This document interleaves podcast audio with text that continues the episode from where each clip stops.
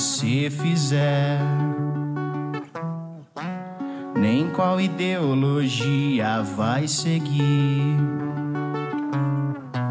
Meu desprezo vai continuar a existir por ti.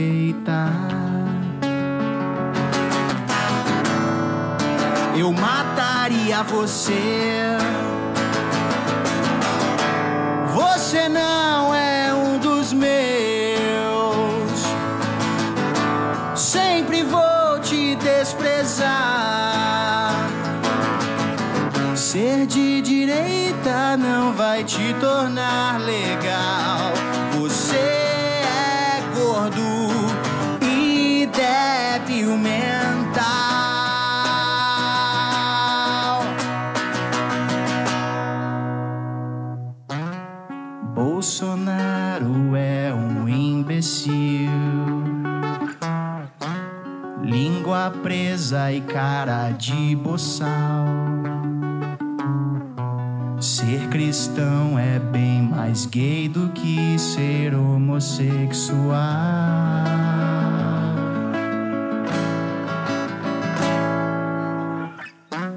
Mais inofensivo que um bebê. Acha que tá metendo a real. Seguir seu próprio caminho não é ter grupinho em rede social. O Olavo é o velho anormal. Você não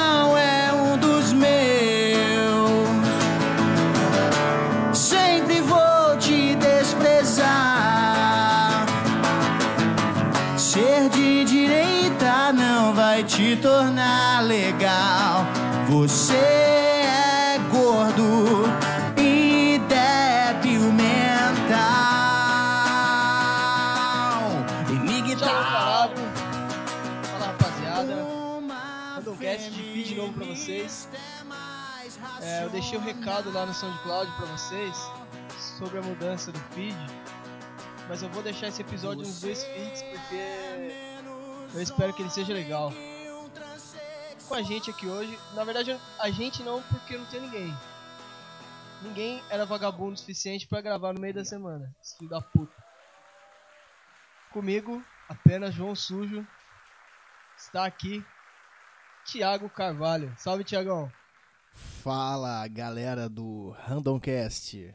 Estou aí para falar muitas histórias do barulho de muitos, muitas peripécias da nossa infância. Eu tenho bastante para falar a verdade. Peripécia. Então você é um cara com. Uma criança com desvio de conduta, velho? Eu era muito fechado até uns 10 anos, 11. Muito introspectivo, muito triste, muito calmo, assim. Só ficava, na- só ficava, só ficava escondido na escola. É, eu ficava vendo as outras crianças brincando e rindo, tipo, sorrindo, sabe? Com um sorriso no rosto, sentado e vendo elas correndo e felizes. E quando eu entrei, tipo, acho que na quinta série, que, que já. Porque assim, é, a minha escola separava até a quarta série. Então você era da quarta série, você era o mais velho, tipo com 9, 10 anos. E da quinta pra cima você convivia com o pessoal até do terceiro ano. Então dos 11 você era o mais novo, então você convivia até com os caras do terceiro ano. E eu me vi naquele ambiente altamente predatório que começava a existir, sei lá, mulher e pegação e bullying, bullying sério de apanhar mesmo. E aí eu comecei a me tornar um- uma pessoa violenta e, e vândala pra me defender desse, deste mundo feroz. Comigo foi o contrário, velho. Eu até a, até a quarta tinha também esse sistema de separar, assim, da primeira à quarta série. Aí na outra escola era da quinta até o terceiro ano.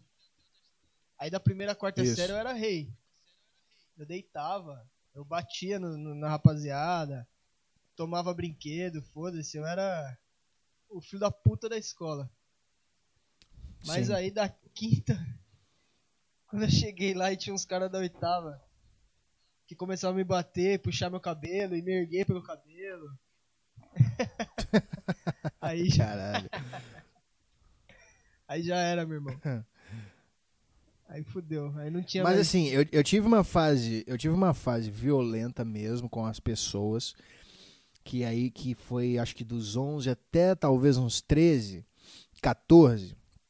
E daí em diante, até o final da escola, eu fiquei, tipo, continuei agressivo, porém com coisas, entendeu? Então assim, eu não desrespeitava os professores, não, não xingava os professores, não, não ficava batendo tanto. Eu preferia, nessa época aí, eu preferia bater nos caras que faziam bullying do que nos caras fudidos. Eu comecei a virar amigo dos nerds, dos gordos, dos caras fudidos. E comecei a. Entendeu? E, eu- o meu negócio depois passou de ser violência de bomba, de fogo, de. Sabe? E. Então, eu, uma época, eu, tipo assim, no ensino médio, eu virei meio que o herói dos oprimidos, entendeu? Eu não podia ver um cara sendo oprimido que eu batia no cara que tava fazendo essas coisas.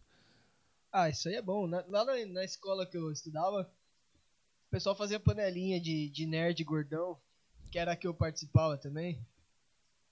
E é pra não apanhar, justamente pra não ficar apanhando dos caras e tal. Aí nunca rolava muito assim, depois da oitava. No, no ensino médio já não rolou muito assim. Do pessoal ficar fazendo bullying e tal, encher o saco. Os nerdão, os gordão sempre tava junto pra se alguém enchesse o saco, os caras saem na mão ali de bate-pronto, velho. E isso tinha muito, velho. Abriu a boca, era porrada lá. Nossa escola era muito na, minha, na minha escola também. Cara, a minha escola era uma puta escola de playboy e ela era uma escola evangélica. ah, que legal. Então, então assim, tinha ensino religioso, tinha tudo essas coisas. Então era muito bem definido quem era o pessoal que estudava lá, porque era da igreja, tá? Então existia muito bem essa divisão. Tinha um pessoal que estudava lá por causa da igreja. Então era uma igreja, era uma escola presbiteriana, então o pessoal de todas as igrejas presbiterianas da cidade botava os filhos lá. E aí todo mundo se conhecia, todo mundo ia na casa de todo mundo, todo mundo ia na mesma igreja. Então eu, eu, eu já era meio isolado só aí, porque eu nunca ia em. Minha família nunca, tipo, me falou pra ir em igreja nem nada. Tipo, eu não, eu não ia na igreja. Então eu não conhecia. Eu, eu chegava na segunda e o pessoal comentando do fim de semana de um retiro que eles fizeram. Da igreja, foi muito legal ontem na igreja. Então todo mundo já tava enturmado e eu entrei nessa escola. E os caras que entravam. Minha família me botou porque a escola era perto de casa e a escola era boa. Tipo, o ensino era bom. Então eu não, tinha amigos já a priori. Então, ou, é, ou você era um cara dessa igreja, ou você era um cara que sua família botou só porque o ensino era bom e você era meio rebelde ali. E eu sempre fui esse cara. Eu meio que. Sei lá, cara, eu, eu sempre fui a ver, eu tive aversão à, à, à autoridade, então isso aí me contribuiu muito também. É, Mas, mas aqui- o assunto aqui vai ser é, merdas que se fez na escola de maneira geral ou, ou especificamente coisas de bagunça física, assim, de, de, de fazer Puta, merda? Vai ser o que rolar, velho. Não tem muito. Muita regra, não. Acho que esse é até o intuito do podcast, que a gente não, Não tem, tem, né? regra nenhuma. É. Cara, pra você ver como é que é um negócio que, que o sangue é um troço importante, tá? É, eu tinha, se eu não me engano, velho, eu tinha seis anos. Eu acho que eu tava na pré-escola ainda. E tinha ensino religioso. E aí, eu sempre achei uma merda é, qualquer papo de ovelha, somos as ovelhas de, do- de Deus, somos as ove- os cordeirinhos de, de- do Senhor. Sempre achei isso uma merda. E eu teve uma vez que eu acho que eu acho que tinha que fazer um desenho disso, alguma coisa assim. Então assim, todas as atividades eram das crianças eram voltadas para coisas religiosas, para você ler Bíblia, entender essas coisas. Eu sempre achei isso muito ruim. E aí eu ficava assim, que eu não sou ovelhinha de. Imagina um moleque de seis anos, um nanico, falando assim: Eu não sou ovelhinha de, de merda nenhuma, de nada e tal. Eu fazia isso também. Né? E, e aí, eu lembro muito bem disso. A professora, ela falou assim: se você não vai fazer, então você sai da sala. E aí, eu, eu saí da sala e aí fui pro pátio, assim. E, a, e eis que. No pátio completamente vazio, não tinha ninguém, né? Eis que escondido numa, num lugar meio fundo, meio baixo, assim, do pátio, está um primo meu, que já devia ter uns 13 anos nessa época, fumando um cigarro e matando aula no pátio das crianças. E aí ele me viu sair da sala, que a professora me expulsou. Ô, o que, que você tá fazendo aqui, moleque? Eu falei, ah, a professora mandou sair da sala, não quis fazer um desenho lá. e um primo meu. Eram os únicos caras fora da, fora da sala de aula, eram os caras da mesma família. Então, não sei, eu acho que a gente lembra disso até hoje, a gente conversando. Porra, tava matando aula lá no, no pátio das crianças, fumando um cigarro. Veio esse merdinha, sai da sala e foi expulso da sala também. Não, mas tem, velho. Isso aí é... Eu estudei com um primo também, que ele era um pouco mais velho que eu. Ele foi até o que me ajudou a sobreviver, assim, na escola, quando eu passei pra essa quinta série. Que ele era bem mais velho, ele era tipo uns 3 anos mais velho. Aí quando ele viu os caras grandes me batendo, me, me dando bicuda, dando rodo, chutando bola em mim. Aí ele meio que me defendia assim e tal. Ah, não, isso aí, eu tive um também. puta de um marginal também. Isso aí eu também tive. ah, era? não, na minha escola não tinha marginal, cara. É engraçado. Na minha escola tinha. Na, na, minha sala tinha um cara que era meio marginal, que ele virou meu melhor amigo. E ele. Ele era. Ele estudava lá de bolsa. Ele era o único cara que estudava de bolsa. E era o único negro da sala. E ele virou meu melhor amigo nessa época. E ele. Ele levava. É, tipo, ele levava cigarro com 13 anos, sei lá, 12 anos. E, e aí que começa a primeira história. Posso, posso inaugurar aqui? Posso contar a primeira? Já pode contar a primeira aí. Tá, vou contar a primeira de uma vez. É, tinha esse cara que ele chamava Rodolfo. Eu não, eu, não, eu não tenho contato com esse cara há pelo menos, acho que uns oito anos, cara. A gente parou de estudar junto em, sei lá, 2007, 2000, é 2007. Mas nos próximos, até acho que até 2011 eu tive algum contato com ele. ele eu lembro que ele virou crente, aí casou e, e virou um cara normal, assim, um, um bundão. aí, mas, mas enfim, nessa época ele levava o cigarro pra escola. Eu nem sabia, tipo, pô, maior criança, molecão, fudido, assim, e o cara já era. O cara já contava umas histórias cabulosas do morro que ele morava, de cara que matou o outro, de cara que deu facada, que ele viu, de cara que vendia droga. Ele falou que já tinha vendido droga pra um cara para ganhar dinheiro, não sei o que e tal. Enfim, eu com 13 anos, um moleque de um bairro de rico, numa escolinha de rico, escutando essas coisas. E, e aí a gente virou mó brother, velho. E por causa desse cara, eu fiz a minha primeira bomba relógio. Que é um negócio absurdo. Eu, eu, eu me sinto um gênio até hoje, porque eu com 13 anos fiz uma bomba relógio e não fui descoberto é, foi o seguinte, ele levava cigarro pra escola, tá? E, porque ele fumava e tal. Eu comecei a fumar com ele, inclusive. Aí, no que consistia a bomba relógio? Você pegava o cigarro inteiro, cortava fora o filtro, jogava o filtro fora e ficava só com o miolo, entendeu? Só com a parte do meio do cigarro. Eu comprei uma bomba, tinha uma loja na minha cidade aqui, antigamente, que chamava Mandrake, que tinha tudo de tudo de dessas coisas, bomba, tinha máscara, tudo de pegadinha, assim, né? bagulho que fede, que você acende e fede, assim, um, ah, um barbantinho que você acende muito. e ele fede pra caralho. Aqui chama peido alemão, eu não sei como chama no resto do Brasil. Aqui era peido de velho. E aí eu né? comprei uma. Peido de véia, é, aqui era peido alemão. Mas o negócio era muito podre de fedorento, velho. Enfim, aí eu, eu comprei uma bomba. Tinha as bombinhas, tipo assim, de 10, 15 centavos tinha umas de 50 centavos, um real, e tinha umas de dois reais. Isso, isso em 2006. Então, assim, uma bombinha de dois reais na época que um salgado e uma coca era um real, sacou? Que era aquelas era... batom, né? Aquelas tora era... Isso, era grossa, grossa, grossa. Parecia uma bala de, de, de 12, assim. Isso. Grossa. Aí eu comprei uma dessa, bicho. E, e fiz uma gambiarra de modo que eu enfiei a ponta da bombinha no cigarro e acendi o cigarro na outra ponta dele, de forma que ele lentamente foi queimando até chegar no pavio da bomba.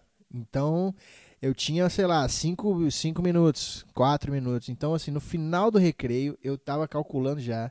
Foi rapidinho, assim, já tava montada já. Eu só tirei é, a bomba já montada, acendi e botei atrás de um bebedouro. E fui pra, pra sala. Acabou o recreio, fui pra minha sala.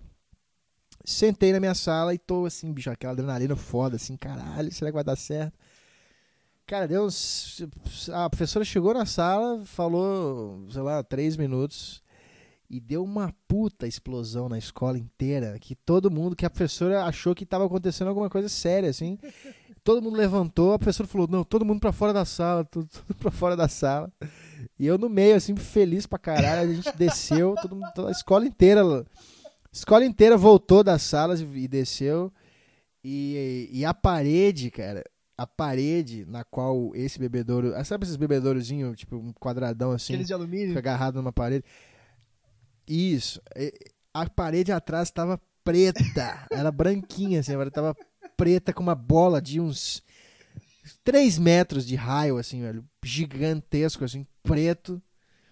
E tudo, os fios quebrados, um monte de água espalhada, enfim, fudeu o troço. Caralho inteiro. E eu não e eu não me eu costumava sempre me fuder porque eu sempre fazia as merdas sem me preocupar com com a consequência, mas essa essa não fui pego, ninguém descobriu. Essa foi a merda perfeita então, velho. É, essa aí foi foda. Essa aí foi Não é a minha pior merda, a minha pior merda que mais deu a que mais deu estrondo tipo assim, que mais fez sucesso, eu ainda vou contar. Eu virei um popstar na minha escola depois dessa, que eu vou contar depois, mas essa me fudi me fudi pra caralho. Não, eu acabei, Mas vai lá. acabei virando popstar na escola também por causa das merdas, é, Mas essa de explodir bebedouro Pois é. e fuder bebedouro, a gente fazia tanto que eles tiveram que trocar todos os bebedouros da escola por pias.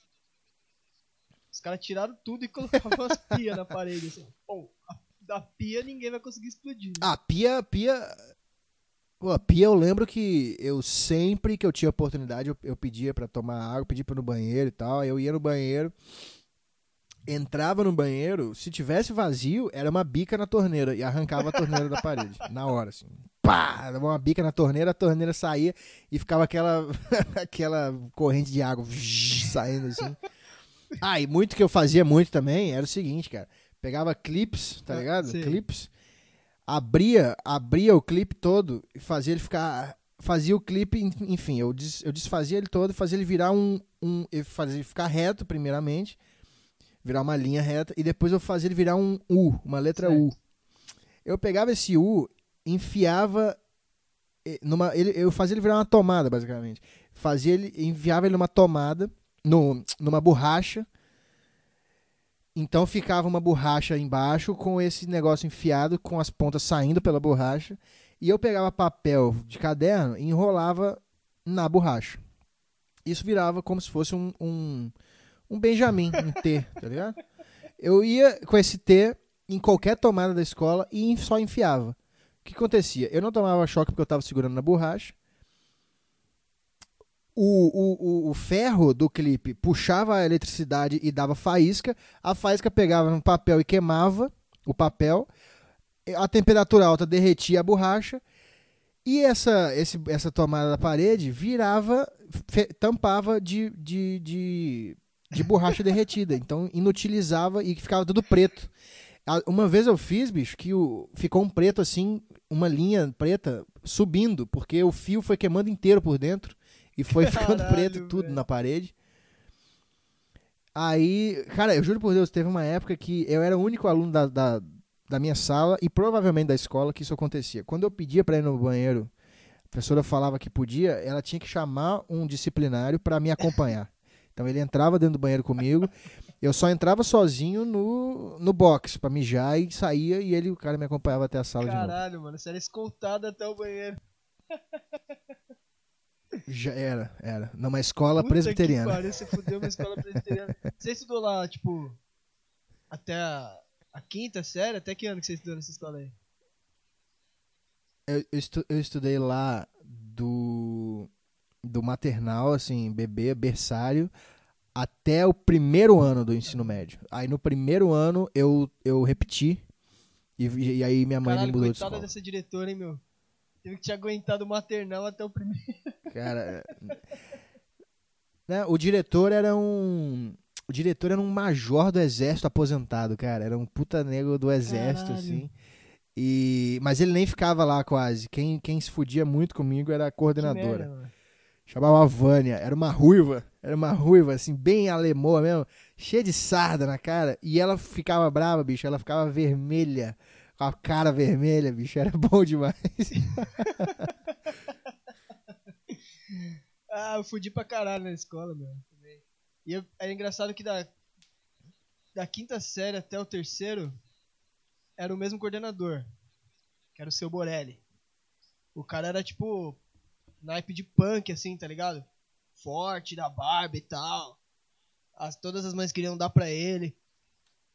E aí Aham. ele sempre, ele sempre meio que passava pano pra mim.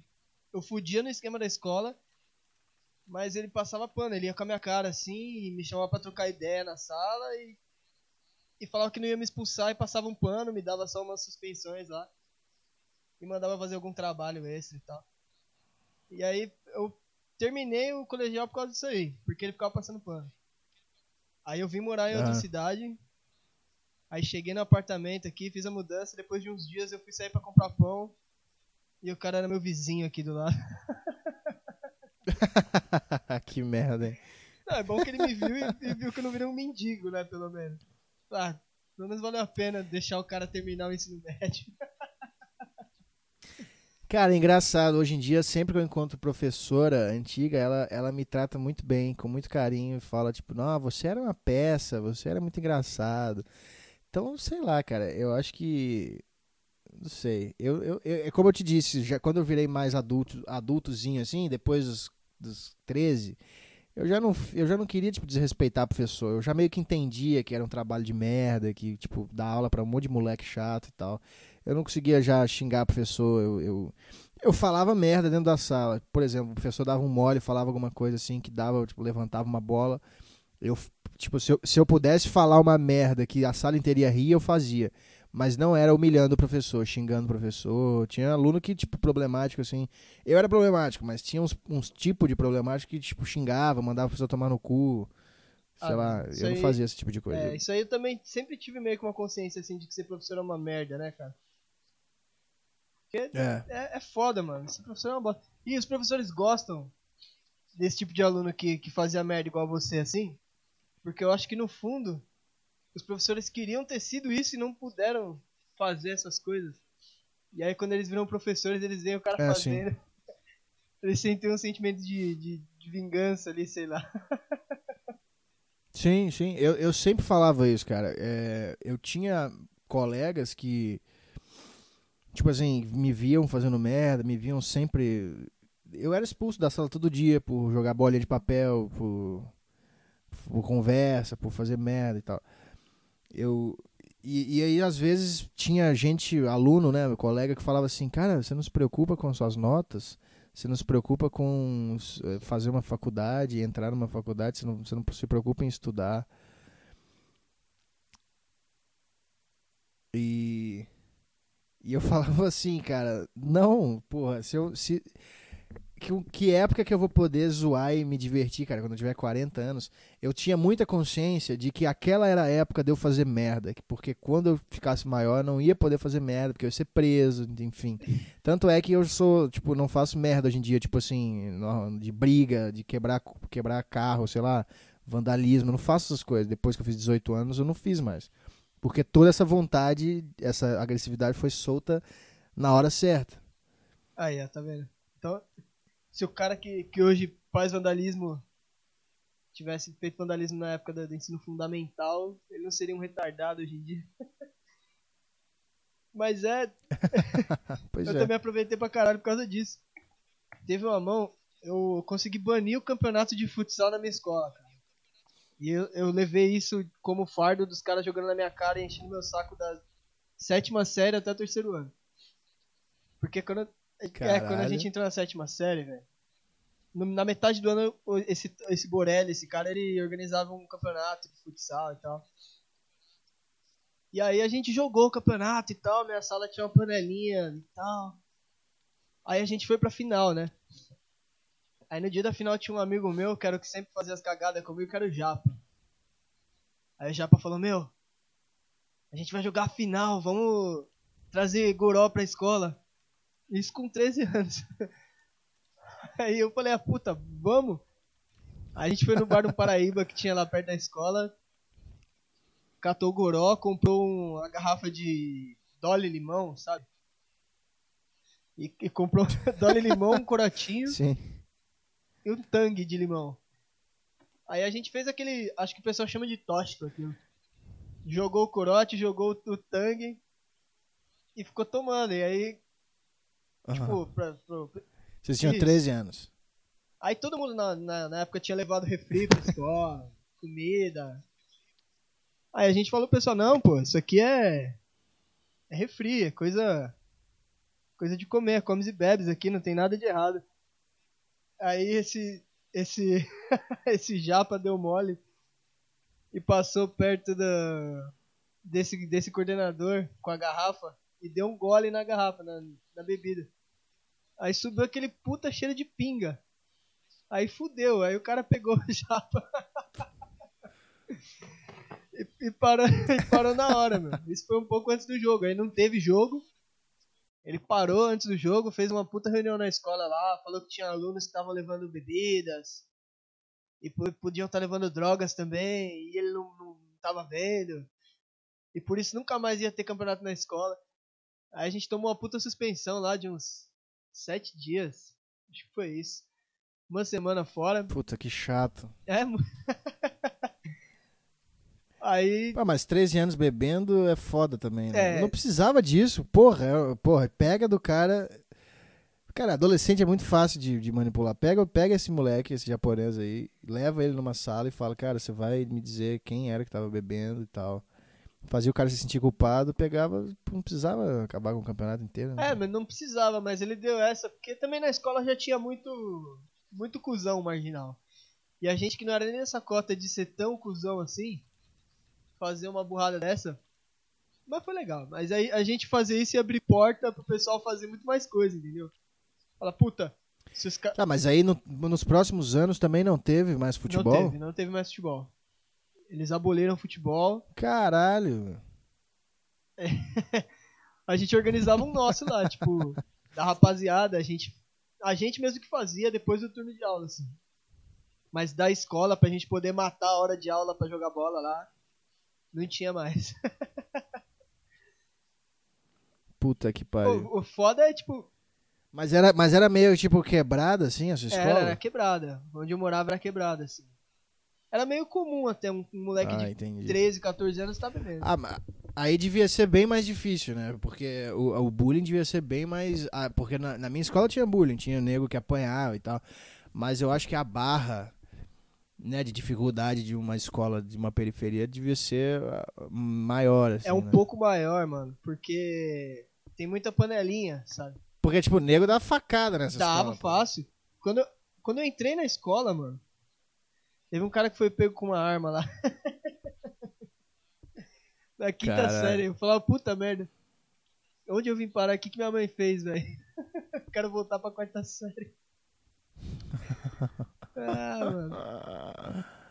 Mas era isso. Tinha. Deixa eu ver mais uma. Ah, desse, desse caso de bomba, assim, cara. A gente fazia muito, a gente fez mais de uma vez com esse peido de véia. Eu e o japonês. A gente pegava Aham. e. E colocava, tipo, ia mais cedo pra escola, a gente entrava à tarde. Acho que era meio-dia e 20 que entrava, alguma coisa assim. A gente chegava uns 20 minutinhos mais cedo, entrava lá na sala, colocava o peido de véia na moral, saía e ninguém suspeitava da gente, velho. A gente nunca foi pego, a gente fez isso umas 5 vezes no ano. Ah, eu fazia, eu fazia muito isso aí. Eu, eu pegava o, o negócio, peido alemão, né? Peido de véia. Eu. Porque assim, a minha escola, quando acabava o recreio, tinha um corredor por onde todo mundo tinha que passar. Então demorava um tempo, era um corredor meio. Não, era estreito, né? Era largo, mas pela quantidade de aluno, ele de- tipo, demorava o fluxo até sair todo mundo. Então tinha uma hora ali no final do recreio que ficava uma montoeira de gente, assim. E aí era a hora de agir. Eu, peguei, eu tava com o trem na mão, o trem não, né? O negócio na mão. Aí eu já quando eu cheguei, eu tava no meio da muvuca. Quando eu chegava na porta da biblioteca, dentro dessa muvuca aí, eu acendia, botava, agachava assim, botava no chão e dava um peteleco, porque, ele, porque aí ele entrava lá no fundo da biblioteca. E ia embora. E aí ficava lá, tipo, ninguém via, né? Nego de fone de ouvido, sei lá, mexendo no computador, nego lendo livro. Aquele silêncio assim. Devia dar uns, sei lá, uns dois minutos, o negócio devia empestear tudo e aí, e aí alguém falava. Até achar, né? Era um pedacinho de corda minúsculo. Até achar aquela merda já devia feder pra Já caralho. impregnava tudo. Ah, isso aí eu fazia toda, toda Oi? semana. Isso aí eu fazia toda semana, de botar esse negócio debaixo da porta da, da, da Ah, biblioteca. isso era muito divertido. semana. Teve uma mão também que a gente precisou usar esse pra evacuar a sala pra mostrar pica pra duas meninas da sala. Porque as meninas. Como é que é? Não, era o seguinte, mano. As meninas queriam ver. A gente conversava, eu e o Japa, a gente ficava dando ideia nessas menininhas, né? Fazia trabalho junto aí, as menininhas eram meio safadas já. Mas, que, que idade era isso aí? E aí. Eu não sei o que a gente tava conversando, não lembro, porque era a sétima série. Que caiu das. Não, não, que, Ah, qual idade? idade? vocês tinham? Era 14, eu acho. E as, As meninas meninas também era tinham da 14. sala, da mesma sala. Ah, Aí- sim, sim, prossiga. Eu não sei que uma delas falou que falou, ah, mostra aí então e tal. A gente falou, ah, bom, beleza, a gente mostra o pinto pra vocês, mas não vai ser aqui agora na sala. A gente pode ir na casa de vocês. As meninas, não, não, na casa não, que tem pai, tem mãe e tal. É, vamos chegar mais cedo na sala e vocês mostram pra gente. Aí o Japa foi lá, descolou uns peidos de véia e, e colocou na sala e tal. E o plano era evacuar e depois a gente entrava lá. Só que aconteceu que a gente não conseguiu fugir depois pra entrar, pra mostrar a pica pras meninas. E aí eu me traumatizei, nunca mais consegui mostrar o pinto pra uma mulher na vida.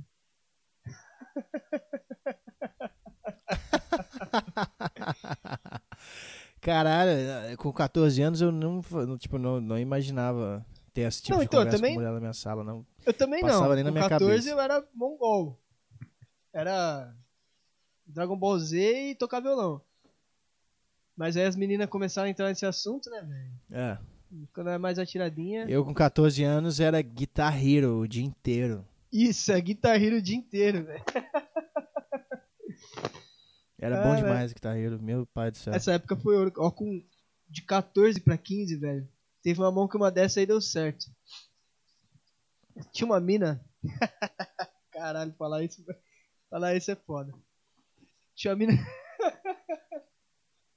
o apelido dela, meu. Era.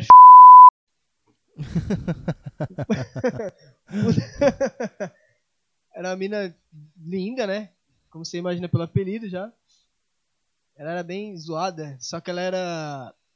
Aquelas minas que é a iniciação da rapaziada, que toda escola tem, tá ligado? Aham. E aí.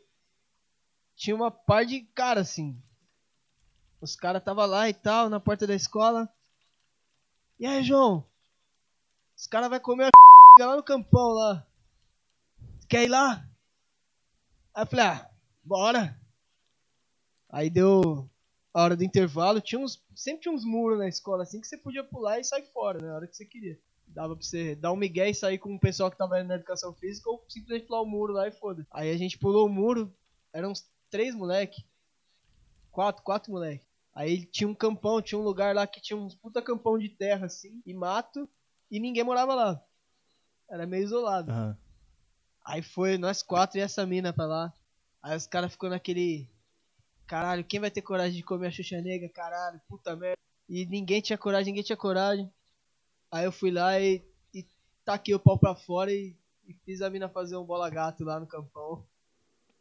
E aí a gente falou, né, meu? a gente falou pra mina, ó. Se alguém soubesse, tá fudida, meu. Você morre, sua filha da puta.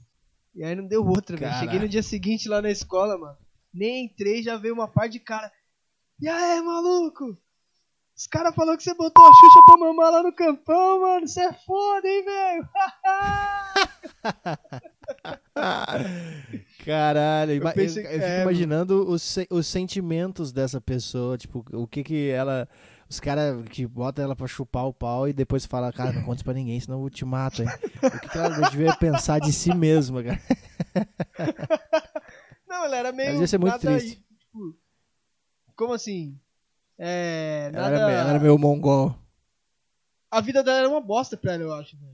Porque ela fazia isso sem. Tá ligado? Qualquer otário que chegasse e falasse, ei, você quer mamar hoje? Ela ia de boa. eu não sei, ela era transtornada. Caralho, cara. É, Cara, teve uma vez na minha escola que tinha uma, tinha uma menina que eu que ela era meio tipo meio pobre assim, ela era, ela tinha uma vibe meio meio ruim assim, tipo pesada. Ela andava andava de capuz assim, só olhava pra baixo assim, e tal. Eu acho que se eu tivesse sido mais esperto, ela queria fazer algo parecido comigo. Ela ficava me dando umas indiretas assim. Tipo, Ah. Tipo assim, cuidado se eu te, se eu te ver sozinho no banheiro. Ah, se eu te ver sozinho no, no, no- pátio, assim, no banheiro, não sei o que e tal. E, e tinha MSN, ela me chamava na MSN, ah, o que, que você tá fazendo? O que, você vai fazer hoje? Ah, você mora com, seu, você mora com seus pais? Tipo, meio que querendo vir na minha casa, essas coisas assim. Caralho, mas ela era mais E- velha e ela- e-? Não, ela tinha a minha idade, mas ela era, tipo, da periferia. Então, ela, a- é, obviamente, ela era muito mais esperta e muito mais, né, correria do que eu. Então, pro- provavelmente ela já tinha transado, sei lá, com 14 anos. E eu não, obviamente. E aí, teve, teve umas vezes que eu fiquei, assim, me perguntando. E, e outra, cara, ela, ela era, ela era zo- meio zoadinha nessa época, porque, tipo, capuz e ficava só, sozinha e tal. Ela virou uma baita gostosa, velho. E, e aí eu não, eu, não, eu, não, eu, não- eu tive a chance e não fiz nada. Ah, vacilo. Não, mas é engraçado, eu tava pensando esses dias. Que a gente, depois que cresce, a gente para pra pensar. E na época da escola a gente teve chance pra caralho de comer um monte de mina e não. E moscou. E vacilou, velho. Ah, sim, sim, sim, sim. Eu sempre penso isso. Se eu, se eu tivesse a mentalidade de hoje, tipo, pudesse ter 11 anos de novo, eu ia, eu ia transar dos 11 aos 18, assim, direto. Muito. Eu fico pensando também, puta, se eu tivesse a Eu mentalidade. ia comer as professoras. É, isso que eu ia falar, eu ia comer até a diretora, cara. Pouca ideia. mas é, é foda, meu. Mas E você aí- é casado hoje em dia, né? É, hoje em dia eu sou casado. Inclusive, se ela ouvir isso, ela vai encher o saco. Caraca. O que, que, que que aconteceu, cara? O que, que, que que houve, meu? Como assim? Você entendeu a minha pergunta? O que, que, que houve, cara? Me conta. Ah, mano. casei, velho. Não, eu casei com 17 anos, mano. Eu tava na escola ainda. Caralho, brother. É que, assim. Você tem quantos anos agora? Agora eu tô com 24. 24. É que na, Porra. na escola eu era sempre fui meio espertinho, assim, dos 14. Minha mãe me dava liberdade de sair com os moleques de 18 e beber, e fumar maconha e, começar a comer mulher. Eu não sei o que minha mãe tinha na cabeça. Aham. Aí, dos 14 aos 17, assim, eu curti pra caralho. Aí, quando ela apareceu com 17, assim e tal, ela era minha gerente onde eu trampava, meu. Aí eu fiquei com aquele, caralho, puta, aí começamos a namorar e tal, aí deu três meses, a gente já era amigo há um, tempo, há mais de um ano. Aí eu falei, meu, vem morar comigo e tal, aí a gente foi morar junto e já era, Caraca. é, mano. Isso em época de escola também. Eu ia. Era engraçado que era. Eu tinha 17, ela tinha 20. Aí ela dormia lá em casa. Aí é engraçada, ela com 20 tendo que me acordar pra ir pra escola. é, eu me senti um adotado. Caralho, cara. que situação, cara. Era engraçado, mano. Que interessante, diferente. Diferente. Ela, ela, ela é três anos mais Três velha? anos mais velha. E Caraca. nem, e nem foi por causa de filho, Cara, é nem porra bem, nenhuma. bem único. E, ah, e, e depois de quanto tempo você, você engravidou ela? Ah, depois de. Quatro anos. Ah, depois de quatro anos. É. Ah, então, por mais que você, você é muito novo, mas depois já de quatro anos juntos, porra, então... É, a gente ficou, tipo, curtiu. Então era hora. isso que vocês queriam mesmo, né? Aí depois eu- o filho veio que meio que querendo, assim, sabe? Cheguei e falei, ó, vou te engravidar. Sim, sim. Ela falou, ah, tá bom. Ela achou que era brincadeira, eu fui lá e engravidei ela. Pô, que foda, mano. Que foda. Você tem, Eu quero, eu quero, eu sei que não tem um assunto, não é um assunto do podcast, mas é eu quero muito ser pai, cara. Eu nasci para ser pai. Eu falo isso. Eu falo isso com o Petri às vezes, ele fica assim, que tá louco ter filho. O Petri eu, eu não quer ter filho de jeito nenhum nunca, né? Uhum. Tipo, espalhar ele mesmo mais uma vez no mundo. e aí eu eu falo, não, cara, eu não sei, eu, eu tenho alguma coisa dentro de mim que eu tenho que ser. Eu tenho Puta, que ser. ser pai é foda, cara. Tudo que eu queria era ter 10, mano. Mas eu quero ser pai de menina, cara. Eu sempre, eu, eu, eu tenho certeza que minha, minha, minha, se eu tiver três, vai ser três Putz, mulheres. Tipo, todas que eu tiver então vai tá ser fudido, mulher. cara. Você é louco. Eu tenho certeza porque eu sonho, eu sonho com isso, cara. Você acredita? Eu sonho com essa porra, tipo, quase diariamente. Caralho. Que eu tenho filhas. E eu já, eu já vi, sei lá, pessoa que lê mão, essas coisas assim, ah, você vai ter duas filhas e tal. É sempre assim. Ah, e outra coisa também, é, não tem nada a ver com esse podcast, mas foda-se, vamos falar livremente aqui. Tem. Quando eu, na época de escola, tem um pouco a ver com escola, né? Na época de escola, quando eu ia fazer trabalho em grupo, na casa de amigo, assim, e o amigo tinha irmãzinha pequena, de 5, 6, 7 anos eu tinha, eu tenho uma coisa, vai, vai, talvez soe errado isso aqui, mas não é o que vocês estão pensando. É, eu tenho uma, eu tenho um, eu tenho um magnetismo com criança. Então assim, em 10 minutos eu já tava mega amigo da menininha, a gente tava de lá, conversando,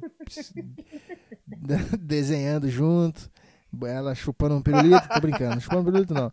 Tava, tipo assim, é, amigo, tipo assim, de criar uma intimidade, de jogar videogame junto, de desenhar. Eu, eu, eu adoro ficar conversando com, com, com criança.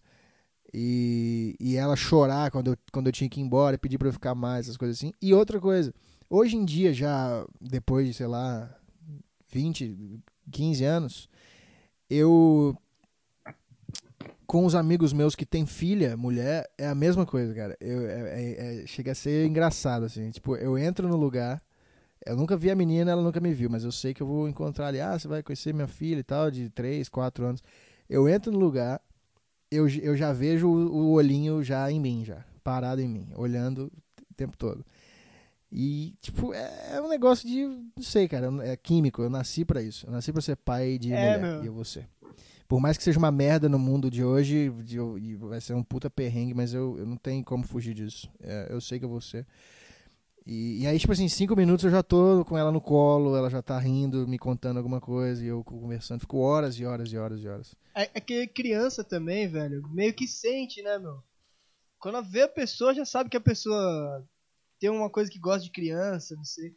Meu pai é assim também, e com menina também. E eu sempre fui assim, com, com criança, com menino, com menina. Eu sempre gostei muito de criança e sempre tive facilidade de lidar assim. E ficar brincando também. E eu era louco pra ter um filho, meu. Mas com menino eu não tenho. Com menino é o contrário. Eu, eu não que eu tenha algo contra, mas é, eles me. Eles, eu não sei, menino, criança, tipo assim, de, sei lá, 5, 6 cidade aí eles meio que ficam com medo de mim, intimidados com a minha presença e, e ficam meio que correm, assim, sempre, tipo, nunca. Eu não sei o que, que é. O moleque é, é mais bundão, coisa, né? Ah, e é barulhento, e é chato, e é agressivo. Menina é sempre é uma coisa quietinha, assim, né? Eu sempre vejo, assim, em shopping, essas coisas assim, a menina... A menininha sempre tá sentada com a mãe, assim, mexendo no celular, escalada, e o moleque tá sempre retardado, correndo caindo, todo sujo, é, suado. Que é o caso do meu filho. Bosta. Homem é uma bosta. É, moleque é foda, pois para é. segundo. mas é, mas agora ele dá mais trabalho, mas daqui, daqui 10 anos ele não vai dar é. tanto. Ele vai ser só um moleque. Ah, pode jogar bola com meus amigos? Foda-se, ninguém vai te estuprar, ninguém vai te matar.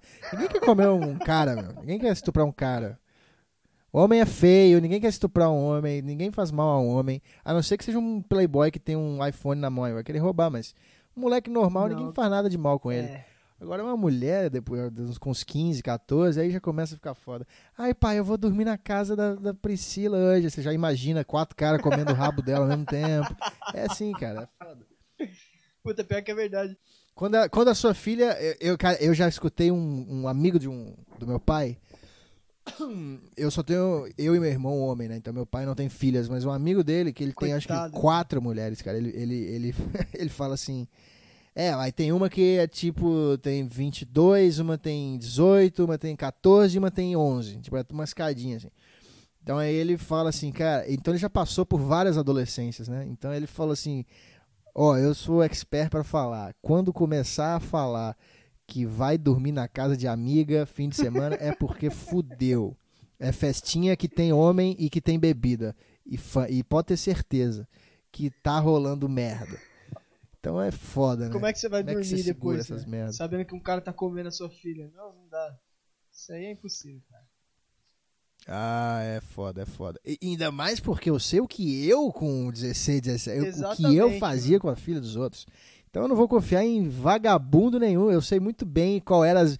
Ah, não, o Pedro só vai, ele vai vir fazer trabalho. Eu sei muito bem qual era a minha intenção quando eu ia fazer trabalho na casa de mulher. Ah, mas é festinha só a minha mulher tentando me convencer que, que tá tudo bem, né? Aí, Thiago, para, é só uma festinha inocente, criança, é adolescente, só gosta de ficar conversando, não sei o quê. Eu sei muito bem o que, que eu pensava quando eu ia nessas festinhas de adolescente, que, que, eu, o que, que eu fazia, o que, que eu tentava. Então, assim, não dá para confiar em vagabundo. o, cara, o cara nem teve a filha ainda e já tá puto com os amigos da filha dele. É, eu sou muito ciumento, cara. Eu sou muito ciumento. Eu, e eu tenho certeza que com filha eu vou ser dez vezes mais ciumento ah, do é, que eu sou com mulher. Filha deve ser foda. Eu não, eu não desejo nem pro meu pior inimigo, cara. Eu não quero ter. Porque eu tive ah, cara, é bizarro a ideia de, de ter uma princesinha que te chama de papai, te dá beijinho na bochecha e, e, e, e tem duas Maria Chiquinha do lado, assim, no, no cabelo. E, e, daqui um tempo ela tá de quatro com um cara enchendo ela de tapa e comendo a bunda. Eu, então, é por cara? isso que eu não quero. É bizarro isso aí. Eu não, não quero. É porque é foda, cara. Aqui. Pensa sendo pai. Não vai. A, ela não vai perder a inocência dela pra você, pros seus olhos. Mas pro mundo, pro mundo ela já vai estar sendo uma puta. pois é, pois é. Pois é. Mas aí é, é, é um dilema. Tenho. Faço o que eu nasci, sinto que eu nasci para fazer, que é ser pai, ou não faço com medo dessas coisas aí. Então, não sei, cara. Eu acho que não tem muito pra onde correr. Eu acho que quando eu achar uma mulher legal e que eu ficar com ela, Você eu vou ter, ter filha. Não tem como. Eu vou ter. Mas enfim, volta, voltando ao assunto de escola, eu tenho uma, eu tenho uma história muito boa, cara. É, essa história foi a que me fez virar uma estrela na minha escola e me tornar uma pessoa popular pra, pra caralho. Até eu sair da escola, eu fui um cara muito popular por causa desse dia. Vamos lá. Minha escola tinha um tinha uma quadra poliesportiva que tinha arquibancada, caralho, e, e, e meio que do lado a assim, gente tinha um campo. A gente chamava de campim tinha o campim e, e, e aí era, era o seguinte, um campo, não precisa nem dizer, o formato de um campo, um retângulo, e que no final de um de, de, uma das faces do retângulo, tipo, atrás do gol, tinha uma grade que dava para um tinha uma grade grande e alta que dava para um, um bicicletário. Então, as bicicletas ficavam encostadas Tipo, você tá ligado, bicicletário, você encaixa sim, a roda sim. da frente no negócio para a bicicleta ficar em pé. Então era isso, de um bicicletário que ficava depois do, do campo, de, atrás do gol. Tinha uma, uma grade que separava e as bicicletas ficavam enfiadas, apontadas de frente pro campo. Ou seja, se eu chegasse no final desse campo e chutasse a grade, tentando acertar a roda de uma, de uma bicicleta, eu conseguia chutar a roda da bicicleta fazer ela desencaixar do bicicletário e cair no chão. Porque como a escola era fechada, não tinha risco de roubar, então os caras não prendiam as bicicletas, eles deixavam só encaixado. Eu vi isso e tive uma puta ideia, sabe? Plim! Na, na, uma, uma lâmpada subiu, apareceu em cima da minha cabeça. Eu virei pro cara mais nerd da sala, que nunca tinha tomado uma advertência na vida só tirava a nota, nota máxima. E aí eu falei, cara, ele era o único cara que. Na, isso 2006, tá? Ele era o único cara naquela época que tinha uma câmera digital. YouTube tinha acabado de começar. É, boy. É, o cara era muito boy, muito nerd e tal. Eu, não tinha feito nada. eu falei, cara, você tem uma câmera digital? Tenho. eu falei, traz ela amanhã. E aí o cara, como eu já, como eu já era um delinquente e já tinha Tipo, as mulheres tinham meio que medo e, no, e nojo de mim, as professoras me odiavam, mas os homens tinham respeito por mim porque eu era muito violento. Então, eu, o respeito dos homens eu tinha. Então, esse cara meio que queria me agradar. E ele, ele levou a câmera no, no outro dia. Aí, eu tava muito excitado, muito, muito feliz, cara. Chegou o recreio, eu falei, cara, pega a sua câmera e vamos lá pro campinho. Beleza. Ele chegou lá, eu falei, começa a filmar aí. Ele me filmou e foi Cara, eu, eu daria tudo pra ter aquele vídeo e postar ele hoje em dia no meu canal. Um Thiago Carvalho de 13 anos, magro, magro, olhando pra câmera e, e, tipo, conversando com a câmera. Oi, tudo bom? A gente tá aqui no Colégio Presbiteriano de Governador Valadares. É, tô aqui pra para ensinar uma tática aqui que eu, que eu percebi ontem. Não sei o que. Eu, fui, eu fui falando, fiquei uns dois minutos falando assim. E depois ele me filmou chutando um por, uma por uma, cara. Roda por roda. Então eu chutei a primeira, desencaixou e caiu pro lado. Puf. Aí eu fui na próxima, ela caiu em cima da outra. Puf. E foi uma caindo em cima da outra. E formou-se uma fileira de 100 bicicletas. Todas caídas, uma, uma em cima da outra. Cara, eu juro por Deus, ele, ele botou, ele chegou em casa e botou isso no YouTube. O YouTube, não, ninguém, ninguém tinha internet. Em 2006 era raro alguém ter computador, internet, casa, essas coisas assim. Ainda mais no interior de Minas. Pois é, então e, e muito mais o YouTube não bombava também, era pouca gente que entrava, essas coisas assim. Em um dia, esse vídeo chegou a quase duas mil visualizações, cara. Que naquela época era bizarro. 2006, velho, não tinha nem Felipe Neto, não, tinha nenhum desses caras. Não, 2006, isso era. O máximo que tinha era o Messi Vinheteiro lá. O máximo do máximo. É, o, o, o, o, Mamute pequenino, tá ligado? Era isso. Você lembra desse do Mamute? É, então, aí, cara, deu quase duas mil visualizações em um dia. E os comentários eram assim: vou te matar, é por isso que minha bicicleta tava no chão, filha da puta, eu vou te espancar amanhã. tipo, deu dezenas de comentários de caras me ameaçando de morte. Aí eu. E coincidentemente, nesse ano que eu. eu, eu, eu na, em 2006, que eu tinha acho que 13 anos, tinha. O meu primo e o meu irmão estavam no terceiro ano, então eles eram os mais velhos da escola. E meu primo já lutava jiu-jitsu, era forte. Então, assim, eu, eu apanhar, eu sabia que eu não ia. Eu falei com ele. Eu, aí eu mandei mensagem pra ele. Falei, ô, bicho, ó, fiz uma merda, mandei o vídeo, ele rachou o bico. Falei, mas os caras falaram que vai me bater tal, não deixa os caras me bater. Ele, não, tranquilo, ninguém vai te bater, pode ficar tranquilo. Aí eu fiquei tranquilo, mas aí chegou no outro dia, entrei na sala, sete horas, sete e cinco, aparece a coordenadora, Thiago e Yuri. Ah, e o Rodolfo, que era o cara de, da bolsa, do, da bomba relógio, do cigarro. Sim. Ele tava, ele tava no meio também, ele chutou umas bicicletas também. Então a, a mulher com cinco minutos entrou e falou: Tiago, Rodolfo e Yuri era o cara da câmera. Vamos pra minha sala agora. A gente levantou e falei: Ah, eu tava esperando essa porra. E todo mundo da sala, quando eu levantei, rachou o bico. Todo mundo tinha vi, visto o vídeo. Eu tava tipo assim, uma estrela, cara. Onde eu passava, as pessoas, ó, oh, o cara ali do vídeo e tal. Chegando lá na sala, eu e o Rodolfo morrendo de rir, a gente vai ser suspenso. E o Yuri tremendo, com as mãos tremendo e já chorando já, porque o cara nunca tinha tomado uma advertência. Aí ela falou assim: Ó, oh, você sabe que isso é. Qualquer pessoa do mundo pode assistir esse vídeo. Eu falei: Sim, exato. Pô, feliz pra caralho. Por isso que a gente gravou não, e postou, porra. É, sim, pô. É, tipo, é um milagre da tecnologia, cara. Dois anos atrás. Pô, cinco anos atrás eu tava jogando PlayStation 1 não tinha a menor possibilidade. Se eu quisesse jogar com alguém, alguém tinha que vir na minha casa jogar comigo. Agora eu faço um negócio e boto e o mundo inteiro vê depois de cinco anos. Caralho, isso é o. Caralho, que coisa louca e tal. Tava muito feliz.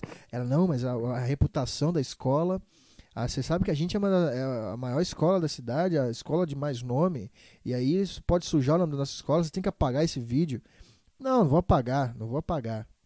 Quer me dar suspensão? Dá, meu canal, não vou pagar.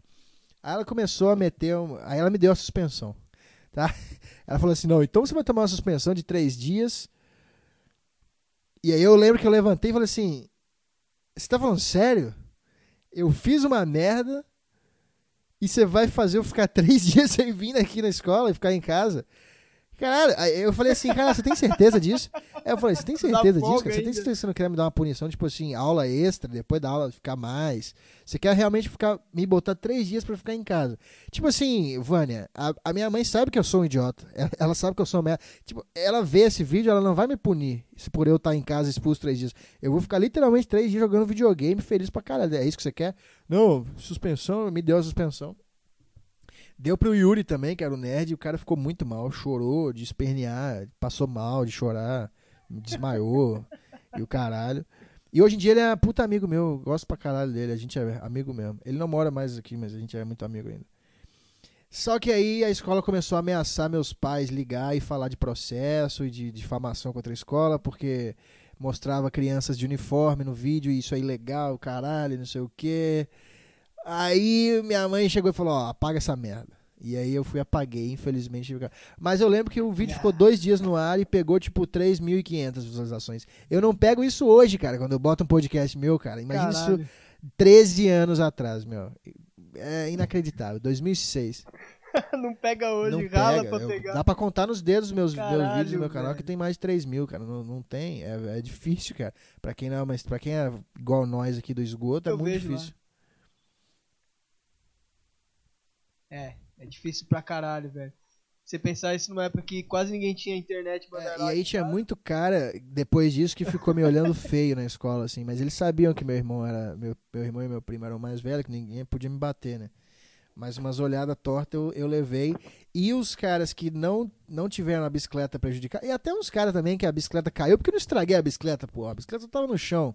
É só você levantar e ir embora. Não era tão ruim. Eu, tipo, não, não, não furei pneu, não fiz nada, só derrubei. Então, assim, tinha uns caras que, por mais que eu derrubei a bicicleta dele, o cara achou foda também, o vídeo e tal. Cara, eu virei um puta nego respeitado. Assim. Os caras mais É. velhos que eu gostavam de mim, comecei a andar com os caras mais velhos.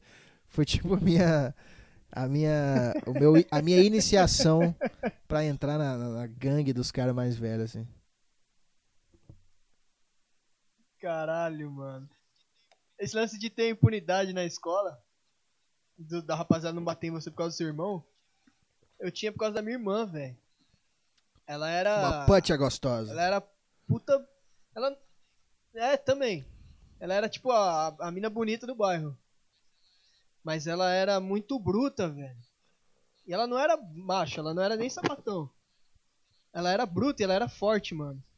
Então se os caras falassem que ia me bater, ficava realmente com medo de apanhar dela. Porque ela pegava na porrada, mano.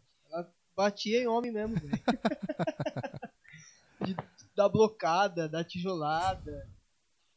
E dar rodo e porrada mesmo, soco. Ela era doida, doida. Então eu não- nunca tive muito problema com isso também. De apanhar na escola, não. Porque sempre falava, ó, esse cara é irmão da Débora. Se você bater nele, você tá fudido. Ela vai na sua casa te bater. Porque teve uma mão que eu briguei com um, um- um pivete na escola por causa de futebol, assim, jogando bola. E aí a mãe dele veio tirar satisfação comigo. A mãe dele veio falar que ia me bater. Aí, a mãe dele era uma puta, tipo, magrela, raquítica, assim.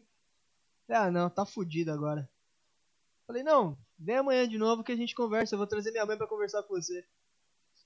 Aí só falei, ó. Falei pra minha irmã. Ó, fulana, a mulher falou que ia bater na minha cara lá, falou que ia me bater. E falou que vai estar lá amanhã de novo. Aí minha irmã foi, velho. Puta, a mulher viu ela de longe. E, não, e voltou da metade do caminho pra trás, velho. ela saiu andando, mano. Era tipo ver o Exterminador do Futuro, sei lá. o pessoal realmente tinha medo dela. Mas ela, tipo, ela, ela tinha traços masculinos, tipo, era troncuda, o- ombros largos, essas coisas assim? Não, ela era tipo 1,65 de altura, que é o que ela tem hoje. Só que ela era muito troncuda, assim. Ela era meio forte mesmo, assim. E não fazia luta nem porra nenhuma, porque era o biotipo dela mesmo. Saquei. Pô, é meio humilhante o ter, ter, soco dela arrancava um dente de um cara ter os seus dentes, sua cara defendida por uma mulher. Mas sei lá, na- naquela época não.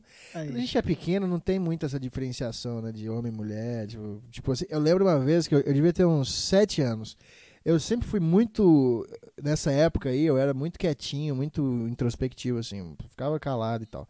Mas eu tinha uma raiva inacreditável que que quando ela saía, meu, ela saía violenta, assim. Era um negócio de louco, assim. E aí eu, minha família é toda do Rio e eles tinham uma casa na praia nessa época, num condomínio.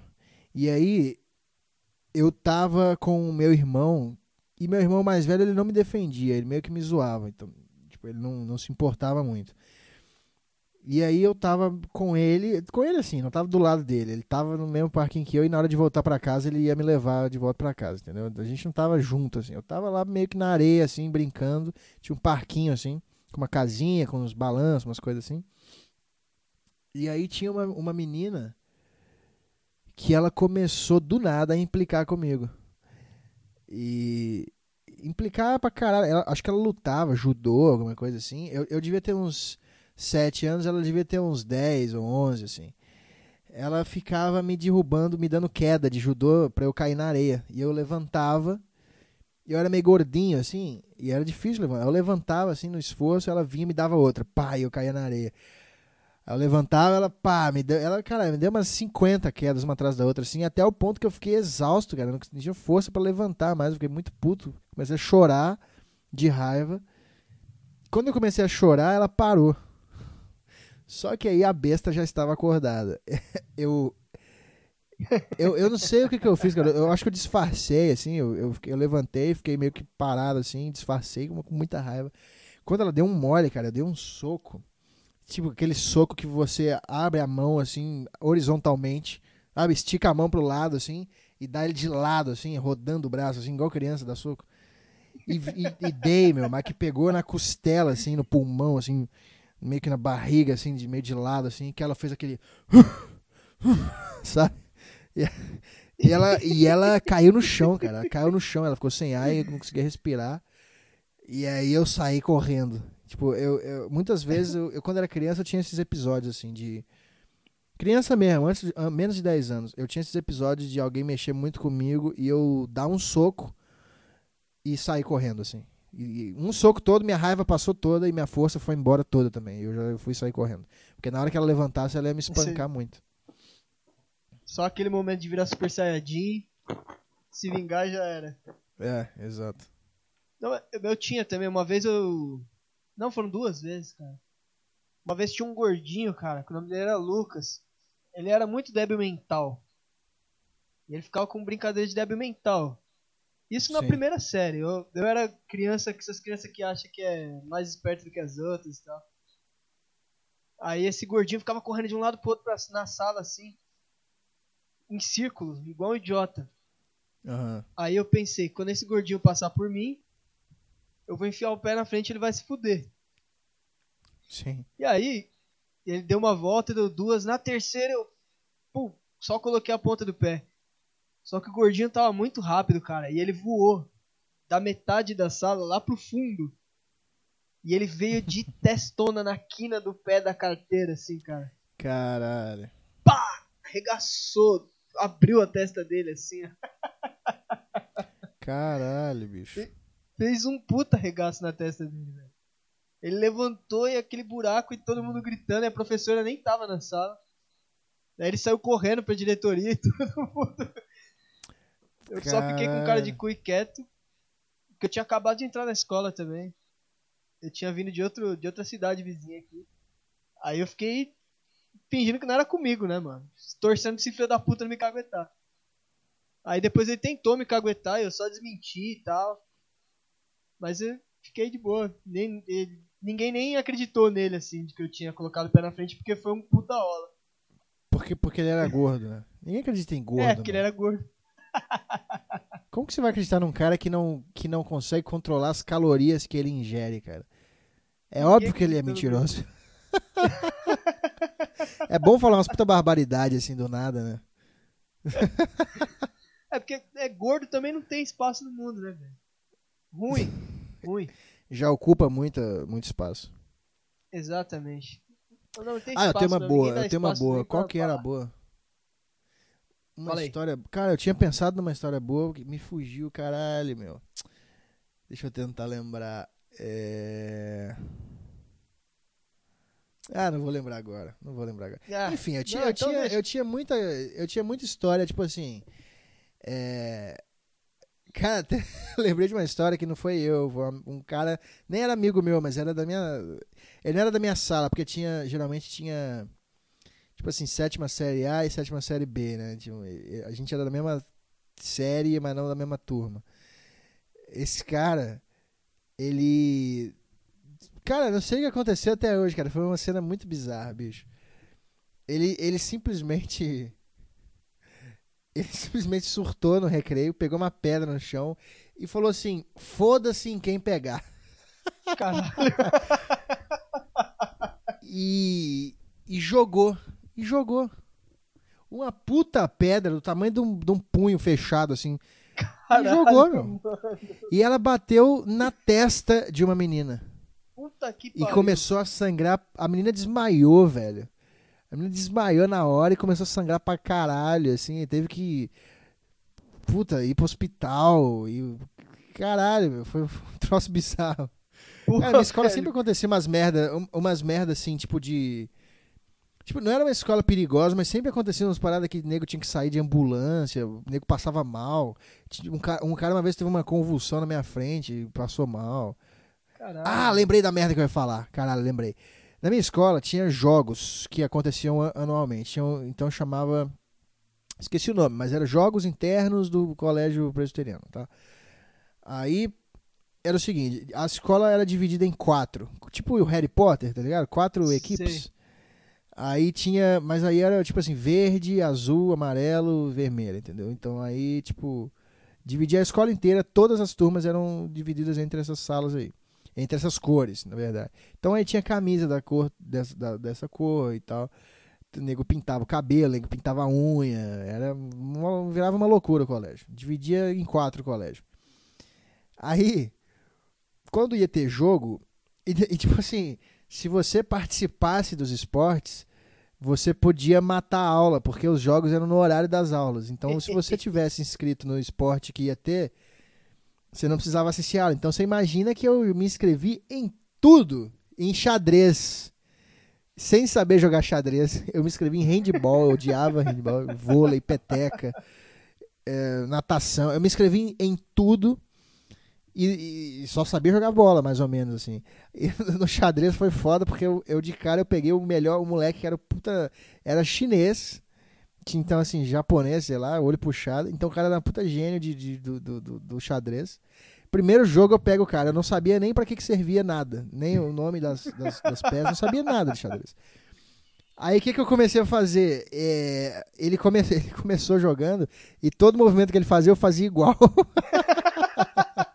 eu fazia o mesmo movimento com a mesma peça, tipo espelhado, entendeu? Se ele pegou a da, a da, a da extrema direita ali dele e o peão e botou pra frente, eu pegava o meu peão da direita também e botava pra frente. Então eu fazia um espelho, cara. O que ele fazia, eu fazia. Eu dei um puta trabalho pra esse cara ganhar de mim. O cara demorou pra ganhar de mim. Caralho. Aí, mas no final ele, ele ganhou. Então, assim, é, quando tinha jogo importante, tipo futebol dos, dos caras mais velhos, assim e tal, e era tipo final, essas coisas assim, para decidir algum campeão, toda a escola descia e ficava na arquibancada. Uma puta arquibancada gigante, então cabia a escola inteira na arquibancada e ficava a escola inteira na arquibancada. Numa dessas, eu. Plim, surgiu uma lâmpada na minha cabeça de novo. Eu, eu falei, a escola está completamente vazia. Eu dei um jeito de sair de, de fininho ali, ninguém me viu, entrei lá, fui, fui entrando na escola, entrei. Arrumei eh, alguma. ar- Arrumei uma tesoura, não sei onde eu arrumei. Se eu peguei na mochila de alguém, se eu, se eu sei lá, se eu já tinha planejado trouxe de casa, não lembro. Arrumei uma tesoura e o que acontece que eu fiz, cara? Devia, devia ter, sei lá, cara, eu não sei quantas salas tinham na escola, mas eu fui em dezenas de salas, uma por uma, entrando e cortando todos os cabos de ventilador. todos os cabos, todos os cabos que estavam ao meu alcance cortar, eu entrei sala por sala cortando, cara. Entrei, cortei, entrei na outra, cortei, entrei na próxima, cortei, entrei na próxima, cortei, cortei, cortei, cortei. Numa época que era um calor insano e todo mundo ficou um tempão, uns três dias sem ventilador, num puta calor, e inclusive eu. E nessa também não fui descoberto. Se estão descobrindo agora, Se algum ouvinte quiser me sacanear e, e mandar lá pro meu colégio, ele, eles vão descobrir isso agora.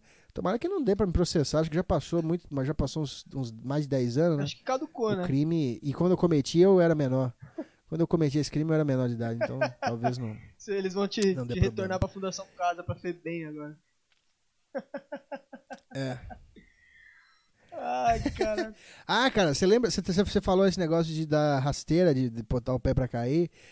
Um cara, uma vez, não era amigo meu também, mas eu, eu vi, eu tava do lado.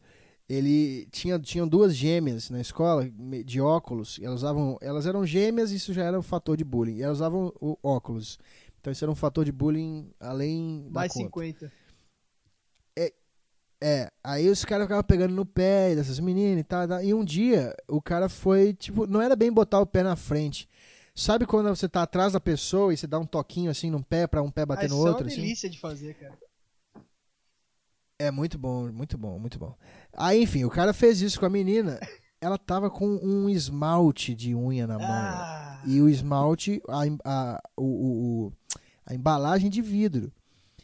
O cara deu esse totó e mulher não sabe meio que se equilibrar direito, mulher meio sem jeito pra cair, não sabe cair. Ela, enfim, ela tomou esse totózinho que a gente chama de totózinho, tomou um totózinho assim na perna.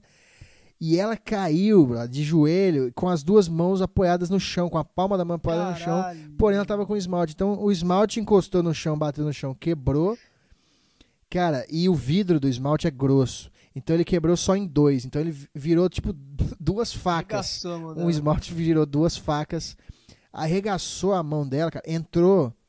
Tá ligado quando começa o dedão, que tem uma parte gordinha? Antes de começar o dedão, que tem uma parte gordinha na é, mão, assim? sei, é sobre a coxa do dedão.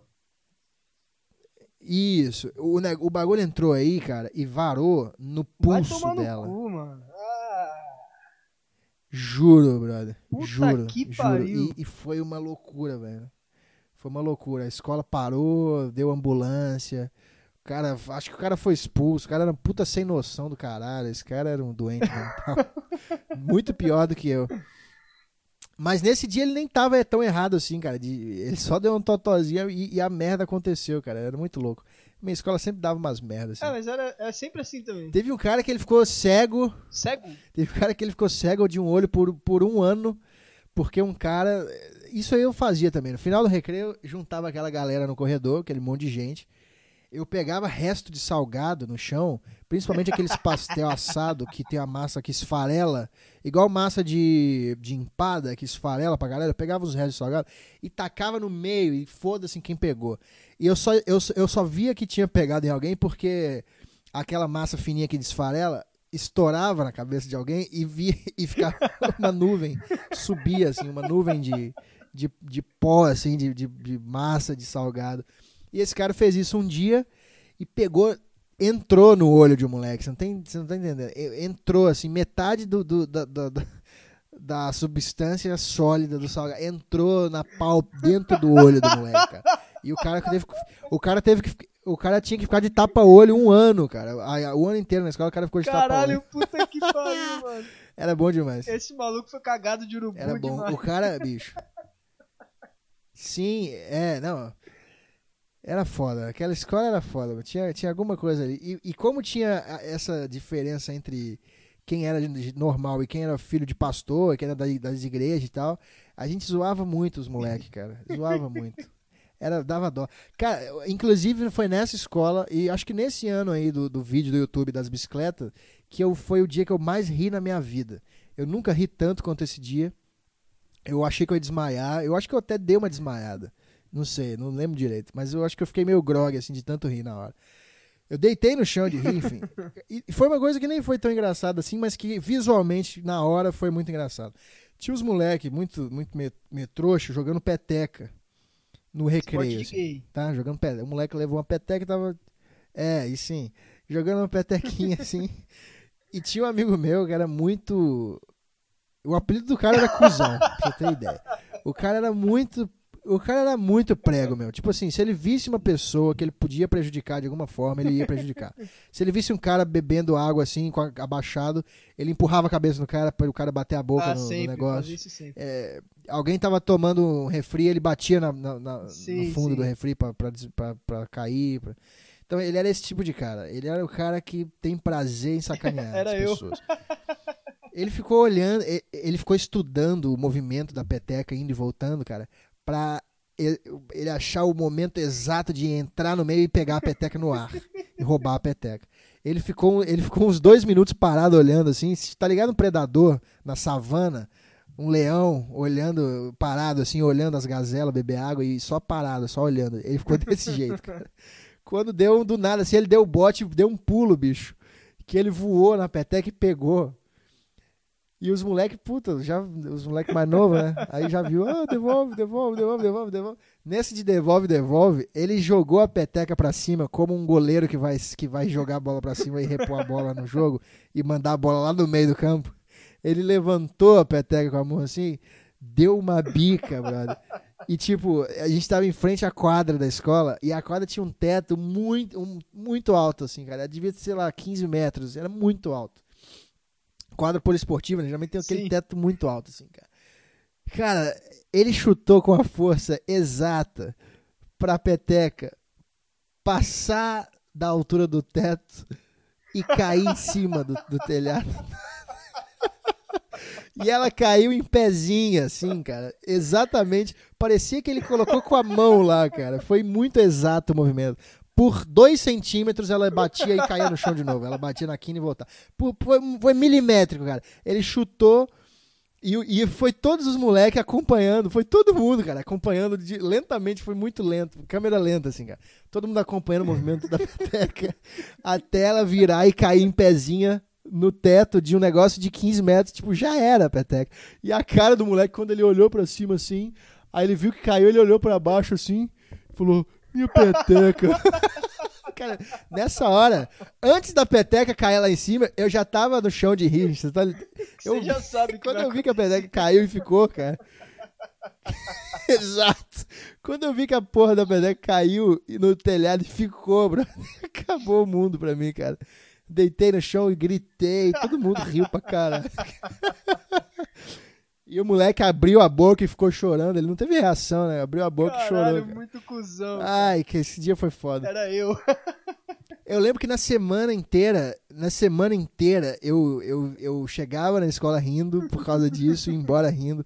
A cada dois minutos eu lembrava dessa porra e dava um ataque de riso. Cara, foi muito marcante na minha vida isso.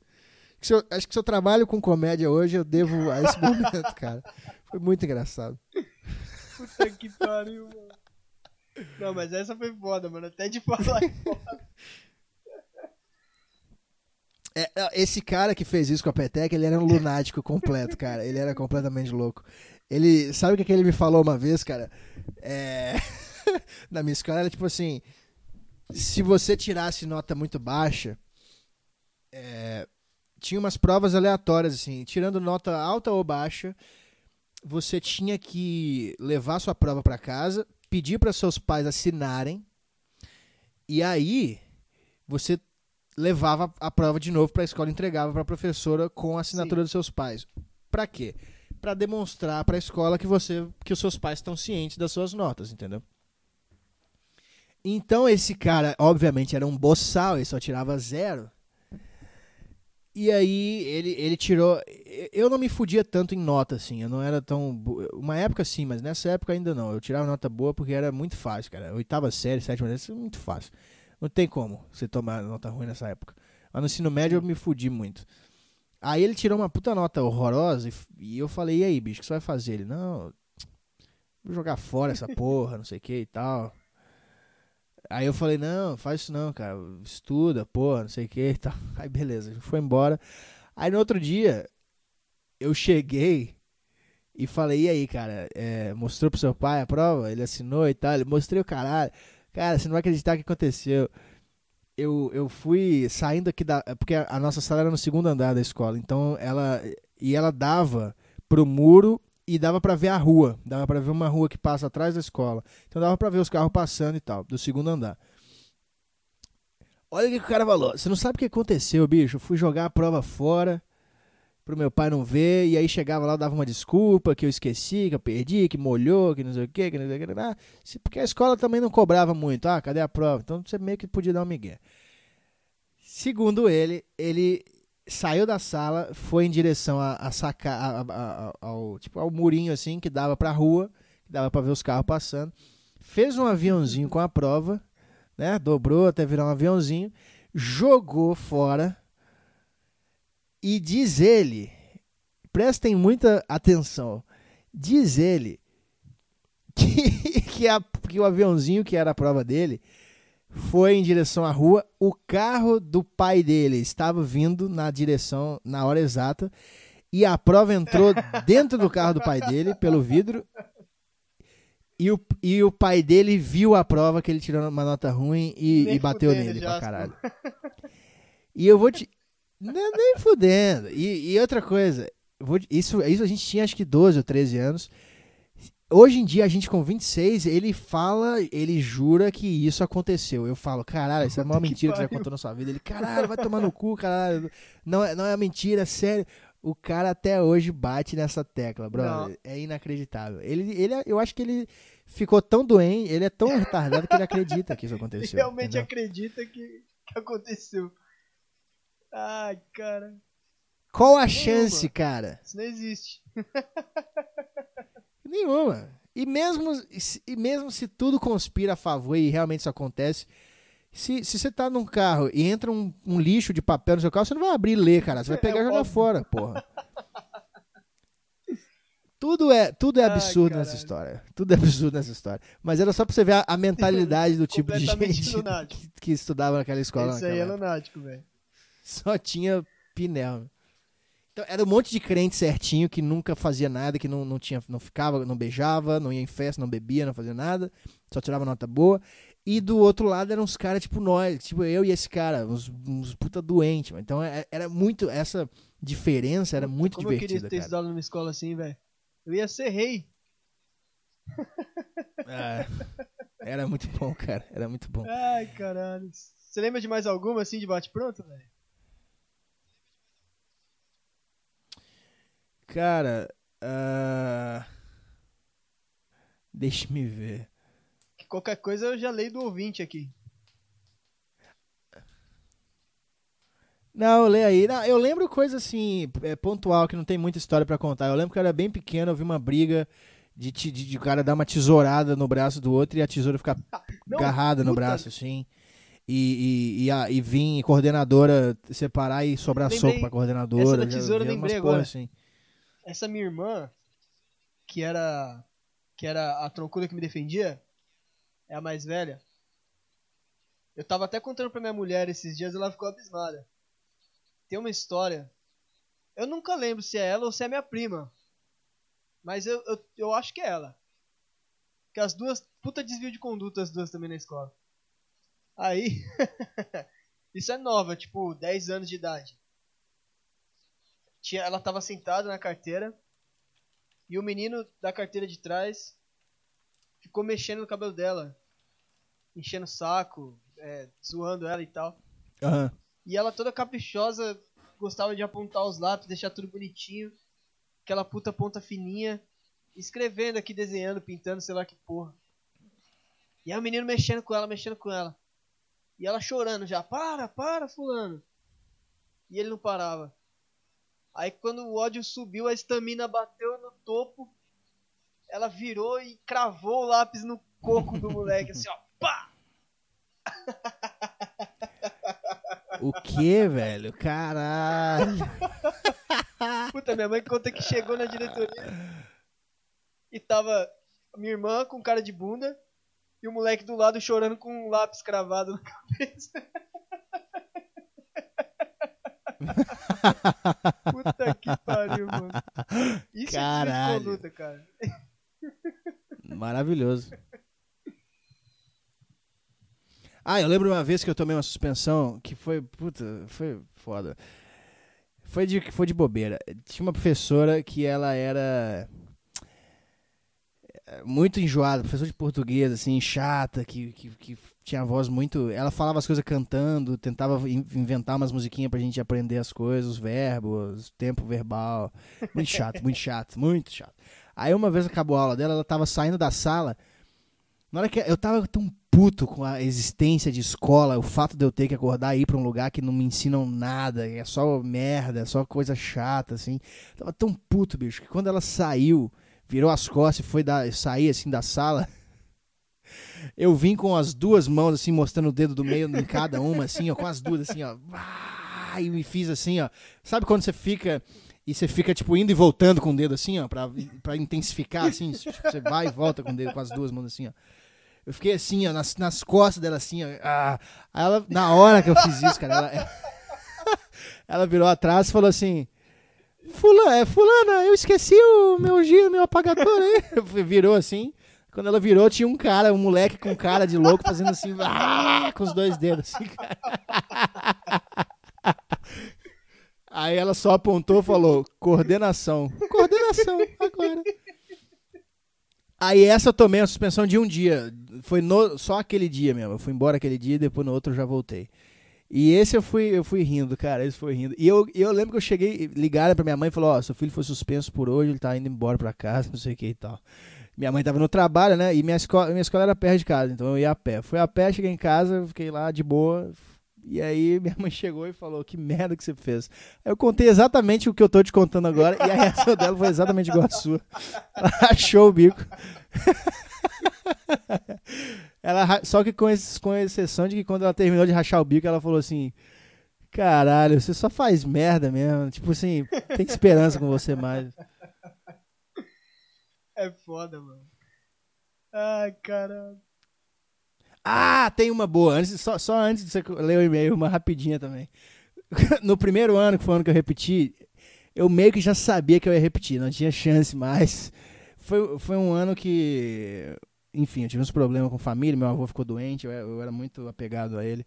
Sei, avô sei. esse que morreu esse ano, inclusive, eu fiquei, fiquei mal pra caralho também. Mas, é, é, mas então, em 2008, fazem 11 anos, ele, ele ficou doente, teve que operar o coração, não sei o que, quase morreu e ficou bom trocaram uma veia lá e o velho viveu mais 10 anos. E aí morreu agora, porque também, né, 94 uhum. anos, não tinha mais pra onde ir. Aí eu, eu meio que sabia que eu ia repetir já e já tava meio que conformado. Eu vou repetir, então agora eu vou curtir, foda-se. Tava, já, tava, já tava desencanado. Aí. Aí já tava meio que no final no an, do ano, assim. E, e no, ele, toda, todo, não sei se era toda sexta-feira, mas enfim, no, foi chegando no final do ano, tinha um dia que o pessoal separava pra. Porque muita gente no ensino médio ia, ia mudar pra pré-vestibular, ia mudar, sei lá, enfim. E, então o pessoal organizava um piquenique, tá? durante, acho não sei se era durante intervalo, recreio, se era antes da aula, depois da aula, não sei, ou se, ou se a própria escola dava um horário livre para fazer isso. Então o pessoal levava as comidas, levava as coisas para fazer essa meio que essa despedida aí de todo mundo, tá? Aí, com 15 anos, eu já bebia e já fumava. Eu levei uma garrafinha de, de plástico de refri, assim, de 600ml de pinga, cheia de pinga, na mochila. E, e a professora virava de cor, eu sentava na, na última cadeira, na última fileira. A professora virava pro quadro e começava a escrever, eu tirava, ele dava uma golada na pinga. Aí, aí eu já tava meio mamado, assim, na, na hora de ter o piquenique. E aí, cara, eu não sei o que, que me deu, eu comecei a picar papel de caderno, mas assim, cara, dezenas de folhas, uma montanha de papel. Isso, isso a professora tinha dado uma saída e acho que meio que não tinha professor nessa, nessa hora do piquenique, era meio livre, assim. Reguei este papel todo com cachaça, peguei um isqueiro, acendi e encostei no papel. Foi isso que eu fiz. Cara, você imagina uma labareda de, de um Caralho, metro e meio de altura mano. numa sala de aula, de uma escola particular. Cara, eu lembro da cara da professora. Tipo assim, a professora, ela já tinha visto eu fazer várias merda. Eu já tinha botado barata morta dentro do, do dentro da caixinha de giz dela, de apagador. Quando ela abriu, tinha duas baratas mortas. Eu, ela, tipo assim, ela já tinha feito. Eu já ti, ela já tinha visto todo tipo de merda que eu era capaz de fazer. Então ela me conhecia já. Mas quando ela entrou e tava eu rindo, com a mão na barriga de rir, do lado de uma labareda de quase da minha altura, ela fez assim, a cara tipo assim, Cara, é, a cara dela, tipo assim, a boca meio aberta, o olho meio arregalado e balançando a cabeça negativamente, assim, tipo assim, não, agora eu não. Não, esse cara não, não, Esse menino não fez isso. Agora eu não acredito. Não é, é, ela não acreditava, cara, a cara dela. E aí. por um segundo ela fez essa cara e depois ela, oh, apaga, apaga, começou a gritar. Aí veio uns caras chutando os papéis, espalhando, aí apagou rapidinho, mas foi foda, cara. Foi muito foda esse dia. Engraçado, esse dia não deu nada. Ele não deu nada, porque o fogo foi apagado rápido, não teve nenhuma consequência. E, e foi só isso. Ela só, tá maluco, não sei o quê. Acho que ela já tinha. Estava meio com dó, assim, não sei o que, que era. Mas de, esse dia foi foda. de sala de aula, assim, mano. Do mais absurdo que eu vi. foi um maluco. Na primeira aula ele pediu, né? Eram seis aulas. Aí o maluco pediu: Professora, deixa eu ir no banheiro. Por favor. A senhora, não, vai se fuder, não vai. Esse moleque, você era um puta moleque marginal também. Aí não foi. Na segunda aula. Professor, deixa eu no banheiro, por favor, professor. Caralho, eu tô passando mal, meu. Preciso cagar. Não, segura até intervalo, tá, tá chegando intervalo já. E aí deu, eram quatro aulas antes do intervalo. Aí na terceira o professor não deixou também. Aí na quarta aula, mano, veio a professora e ele falou: Professora, pelo amor de Deus, se você não deixar eu ir no banheiro agora, eu vou arrear minha calça e vou cagar aqui dentro da sala. E a professora desacreditou dele. A professora, ah, cala a boca, moleque, vai sentar no seu canto lá no fundo, lá, vai tomar no cu. Espera que o intervalo tá chegando, você já vai cagar, porra. Em lugar de cagar em casa, não é nem na escola. Aí ele se enfesou pra caralho, ele falou, ah é? Tá bom então abaixou a calça e cagou no fundo, velho. Foda-se. Mano, deu uma Caralho. puta cagada, velho.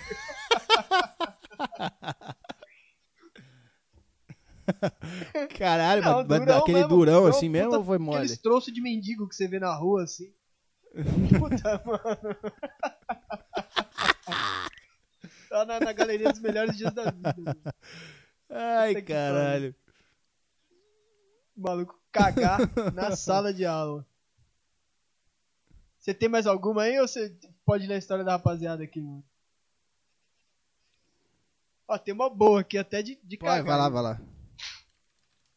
É o Matheus Zero, o nome do cara. Matheus Augusto, mandou no Instagram aqui, ó. Na minha época de escola, eu zoava bastante e descobri que o cara mais comedor da sala tinha micropau. Juro que não é Jasper. Nesse dia, eu tava na educação física. E todos os manos estavam no banheiro. Esse cara, ele era cheio de ficar se achando e falava que pegava todas e realmente pegava. Porém, ele nunca comia nenhuma. Aí ele nunca usava mictório e os caras ficavam reparando e se perguntando por quê. Nessa, um mano viu ele lavando a mão pra ir pra sala. Tava uns cinco caras no banheiro. Eu com uma puta vontade de cagar e fui lá. Nessa, o cara abaixou as calças dele até o joelho. No que eu vi, eu ri tanto que eu caguei na calça.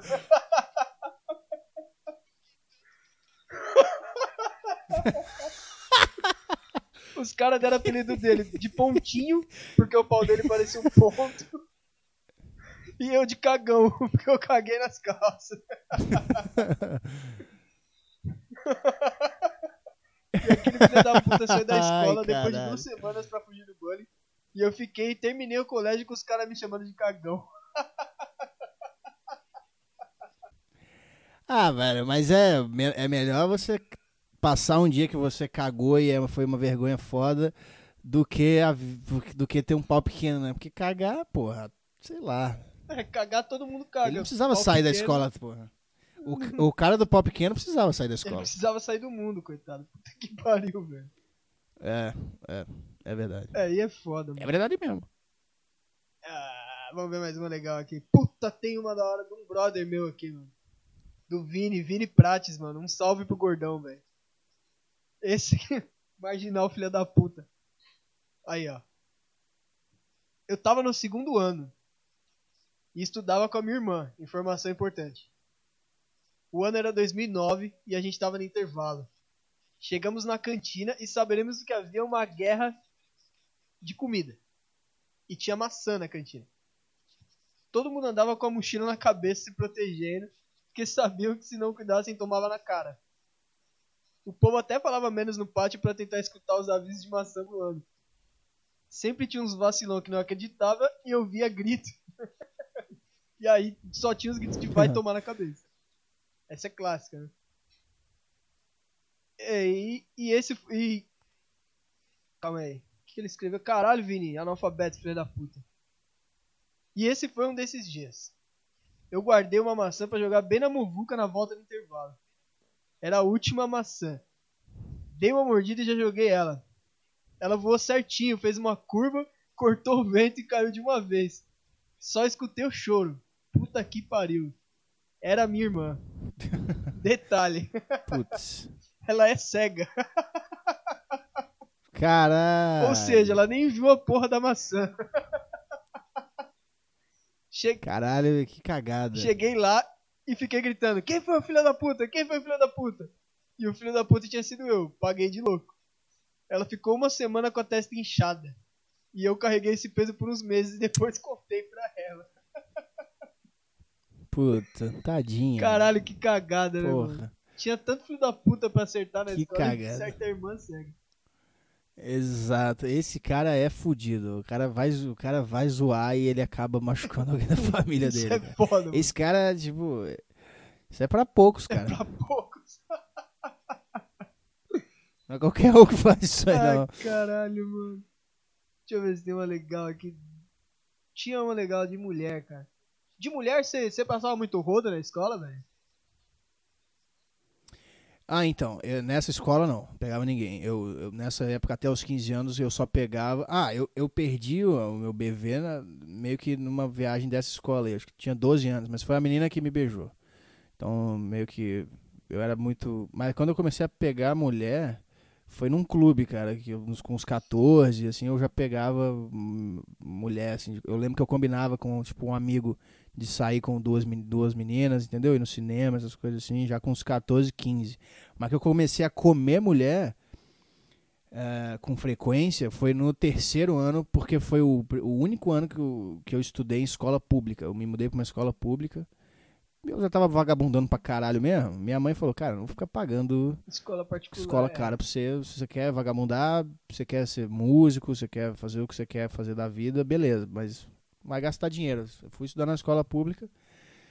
E lá eu era o cara. Eu era eu, eu, eu comecei a malhar antes de todo mundo, então com 17 anos eu já tinha um corpinho, já era meio fortinho. E, e tinha um cabelinho assim arrepiado, com gel, assim, eu era puta playboy. Cheguei na escola pública e passei o rodo. E, por- e todos os caras, os, os marginal, queriam me bater. Todo dia tinha um cara diferente querendo me bater. tipo, todo dia chegava um cara e falava assim, cara, o fulano de tal falou que vai te bater hoje. Eu, eu nem sei quem era, nem, tipo, o Cebola vai te bater. Eu nem, nem sabia quem eram os caras, entendeu? Ah, o, o Jorjão falou que vai te pegar na saída da escola. Eu, literalmente teve um cara que o, o, nome dele era Cebola. e eu não sabia quem era. Ah, o Cebola falou que tá lá fora da escola que vai te, te matar, te bater. Eu, putz, eu não sabia. Pro- provavelmente era por causa de mulher. Eu comecei a pegar todas as mulheres da escola. Cusão, hein, meu. Então você era, além de, de passar o rodo, ainda era talarico, sem saber. Ah, mas a época da escola é meio safe Não, disso, mas né, aí. É. Sei lá. Eu lembro que é o, é o meu meu meu modo modus operandi era o mesmo. Tipo, tinha umas mulheres lá, não eram umas mulheres muito boas também. eram Umas mulheres meio ruins assim, e ficava meio que dando mole no MSN e aí eu falava: "Ah, vou fazer o quê? Ah, vem aqui em casa, tá tendo uma festinha aqui". Eu falava umas merdas assim. Ah, uma festinha? Mas quem que tá aí? Eu falei, ah, só eu, só tô eu aqui. Ah, mas isso aí não é uma festinha. Eu falei, exato, você vai vir ou não? aí, aí, tipo, tinha menina que vinha e tinha menina que não vinha, mas a maioria vinha, cara. Era uma época Uma boa. boa época, cara. O que eu não comi de mulher até os 16 anos, eu, eu, eu comi do- com, com 17 no terceiro Então ano. você tava bem pra caramba. Ah, bom. Ah, sim, sim. Aí, eu acho que. Ah, esse aqui é de comer mulher, cara. Caiu até na escola boa. Na escola. Na história boa. Aqui, ó. Eu não vou falar o nome do cara porque ele pediu pra não falar. Aqui, ó. Boa noite, senhor Sujo. Eu queria contar uma história. Mudei pra essa escola do meu bairro. E como qualquer cara merda, não fiz amizade nenhuma nesse primeiro ano. No segundo já foi diferente. Fiz algumas amizades. E nela incluí uma garota que não posso dizer o nome.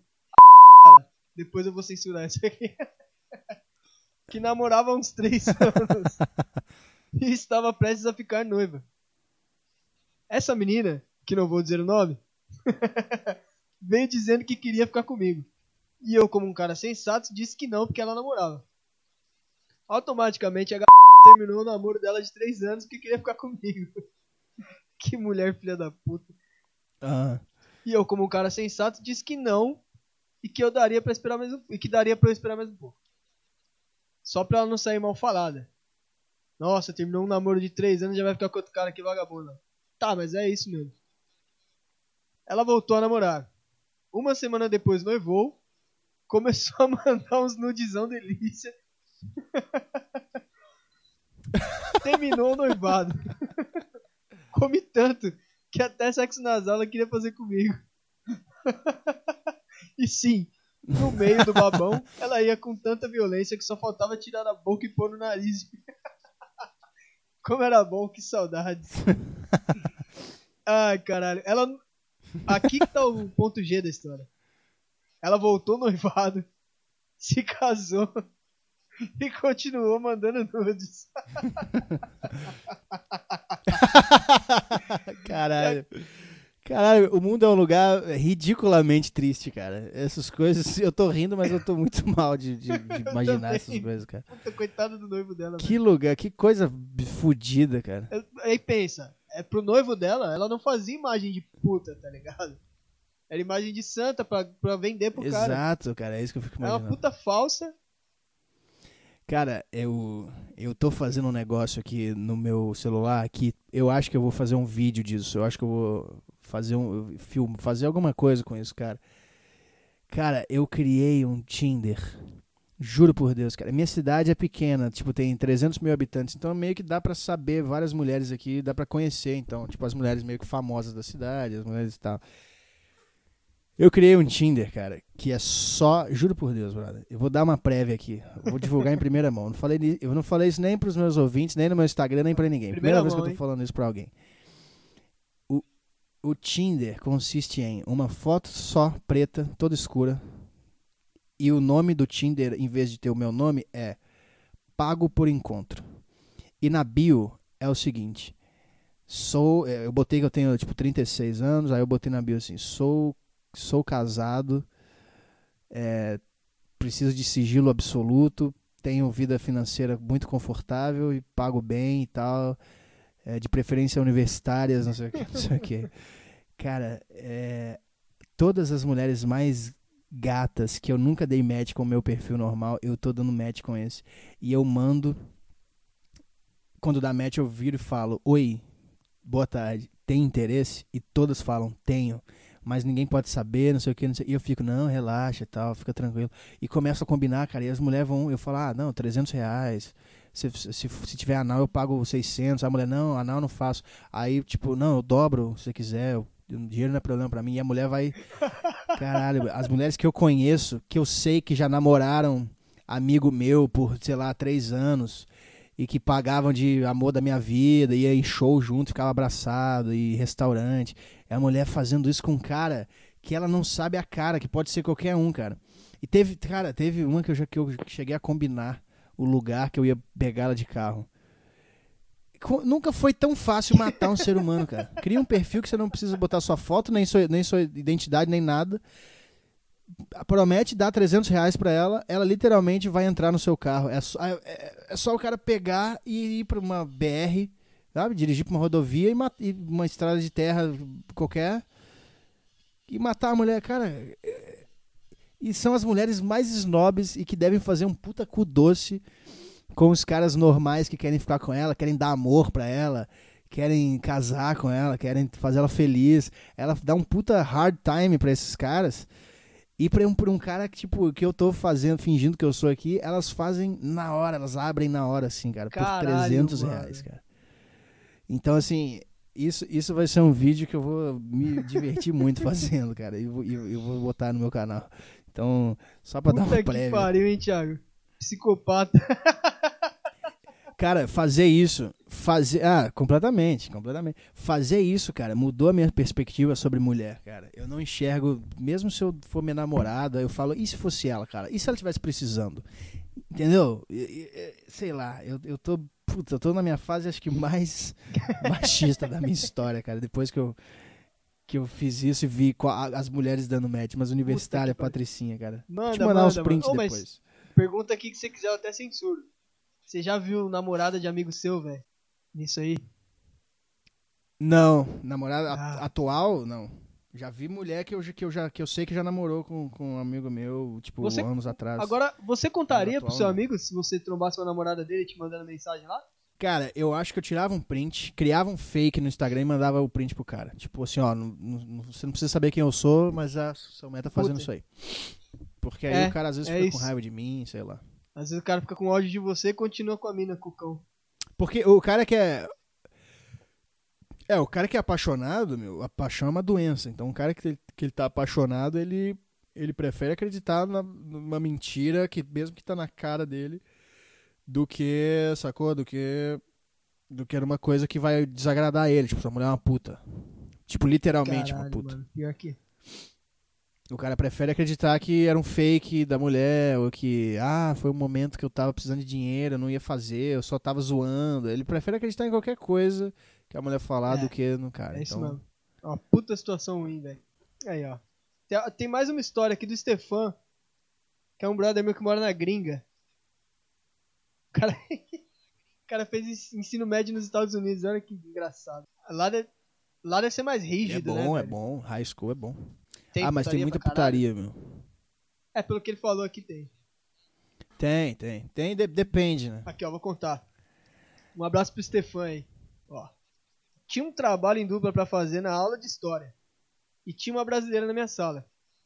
Detalhe que nessa escola só tinham três brasileiros. Eu, essa mina mó gostosa e mais um cara lá que não tava na nossa sala. Enfim.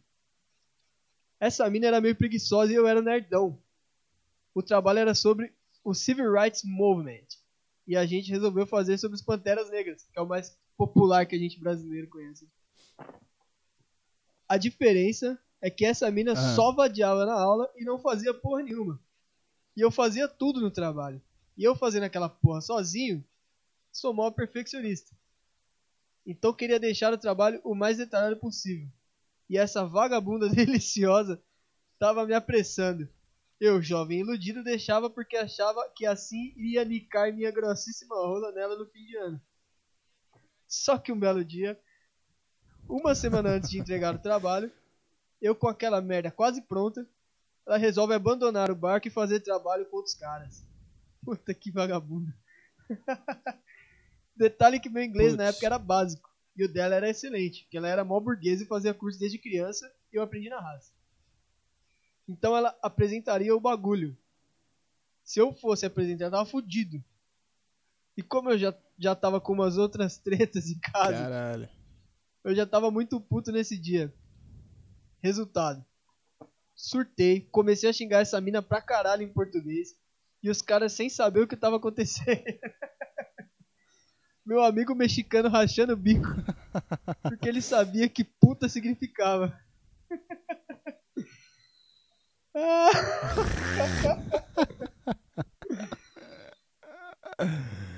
Cara, que situação de merda. O cara inseguro, tipo, num país que não é dele e, passando por isso. Mas pensa, Caralho, pensa que, cara, que coisa. Mulher é um é bicho que não dá satisfatório pra você confiar, poder xingar cara. em português assim, aqueles otários com cara de banana, sem saber o que você tá falando e você tá. Isso, isso. Isso. Filha da puta, vagabunda.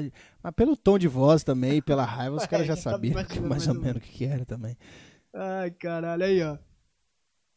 E a professora grávida naquela época, passando mal e pedindo pra chamar os guardinhas lá da escola.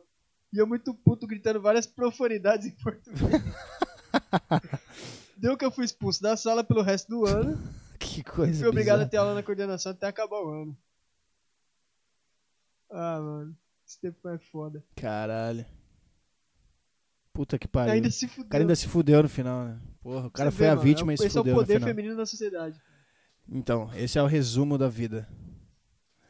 É o Pussy Pass. Tipo, você tem o, o cartão. Eu, ó, eu tenho um cartão aqui que diz que eu tenho uma buceta, então eu- obviamente eu posso fazer qualquer coisa sem ter consequência alguma. Caralho, isso. Deixa eu ver se tem alguma da hora aqui, velho. ah, não. Tem uma pergunta idiota aqui, mas não vou fazer, não. Pergunta idiota, não. É... É pra você, Pra mas mim? é besta. Ou não? É, eu pode fazer aí, aqui, pô. vai. Já estamos aqui. É o Thales. Thales, desculpa por achar sua pergunta besta. Agora eu acho ela besta.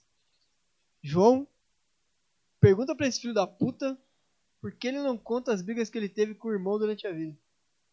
Que, você vai contar das suas brigas, velho? Ah, cara, eu, eu acho que eu cheguei a, a sair na mão com meu irmão mesmo duas vezes. Porque ele, ele, meu irmão me batia muito, tá? Me batia pra caralho, mas aí uma época eu, eu cresci, fiquei maior que ele. E aí eu, eu, uma, uma dessas vezes que ele veio me bater, que eu já era grande, eu, eu fui bati. E aí a gente brigou, mas, mas briga de homem num, num lugar pequeno, cara, é muito perigoso, cara.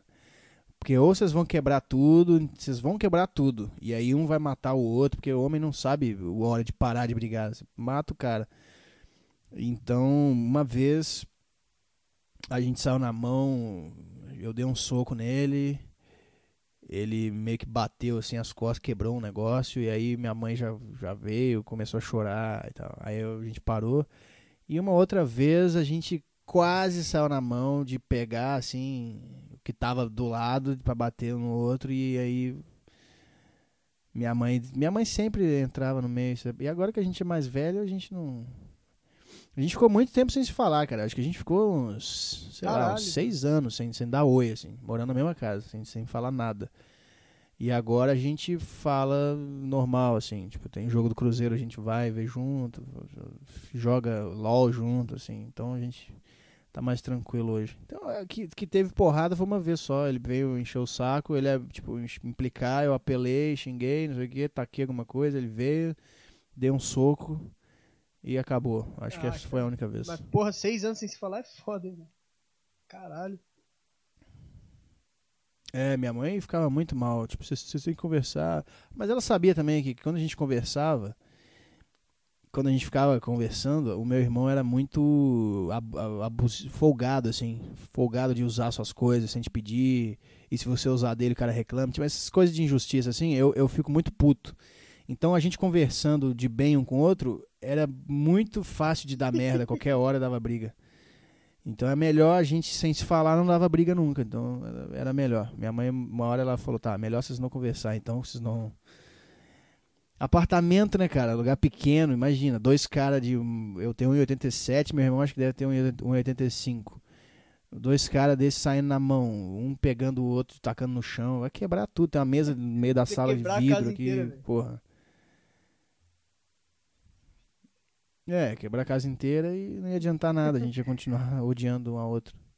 É melhor odiar na paz. Então eu odeio meu irmão na paz hoje em dia. Eu odeio ele sem, sem agressividade nenhuma. Sinceridade sem agressividade, mano. Você quer que eu leia mais uma aqui, velho? E abraço, abraço pro Thales aí. O Thales é um, um dos primeiros ouvintes do meu podcast. Se for o Thales É que eu tô pensando, Thales então Ratos. um abraço pra ele aí. Grande Thales. Deixa É eu ele mesmo, ele aqui, é ele ele mesmo. parece ser legal. Ó, seguir o Thales, que ele é legal. O Vitor mandou também aqui. Deixa eu ver quanto tempo tem aqui. Ah, vamos. Tá, falta cinco minutos pra dar É, duas horas se você Você quiser. aí. sabe, velho. Mais uma. Bora, vamos ver. Esse último lá, aqui, hein? O Vitor Carvalho. Se não for pra falar o nome dele, já era. Na sexta série eu tinha uns três amigos. E a gente fazia muita merda. Eu era o mais consciente, mais consciente e tirava as melhores notas. Já um dos três amigos só se fudia. No último dia de aula, todos já tinham passado de série, menos o fudido do João. Nesse dia tinha a entrega dos resultados e uma festa. A gente estava esperando as notas dele e o miserável conseguiu passar. Era um colégio público bem fudido. Daí fomos pra sala comemorar. Não tinha mais ninguém na sala de aula. tinha duas Coca-Cola de 3 litros e uns restos de bolo. O doente do João começou a agitar a Coca-Cola e sujou a sala toda. e nós quatro fizemos uma guerra de bolo. Quando já havíamos de terminar a façanha, o doente do João deu uma bicuda na outra coca e a coca saiu voando e derrubou o quadro e fez um singelo buraco no teto. Ai, caralho. O viado, filho da puta, viu tudo e ameaçou contar. Aí o João ameaçou toda a família dele.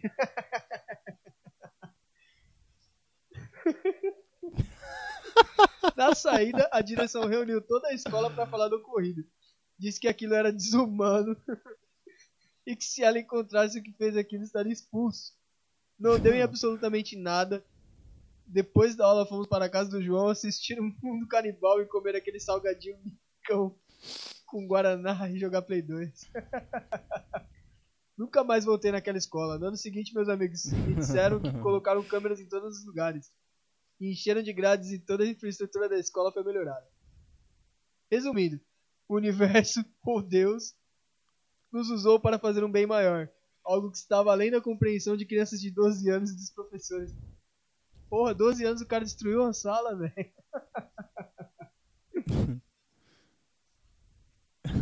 Esse filho da puta não tá preso agora é um Caralho. erro.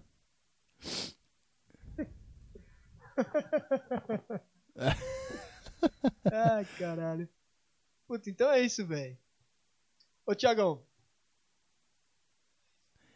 É isso, pô, é, passou, voando passou, o tempo, duas horas de parece cast. que Acho foi que é a tão primeira longo vez que assim. eu faço duas horas de podcast, velho.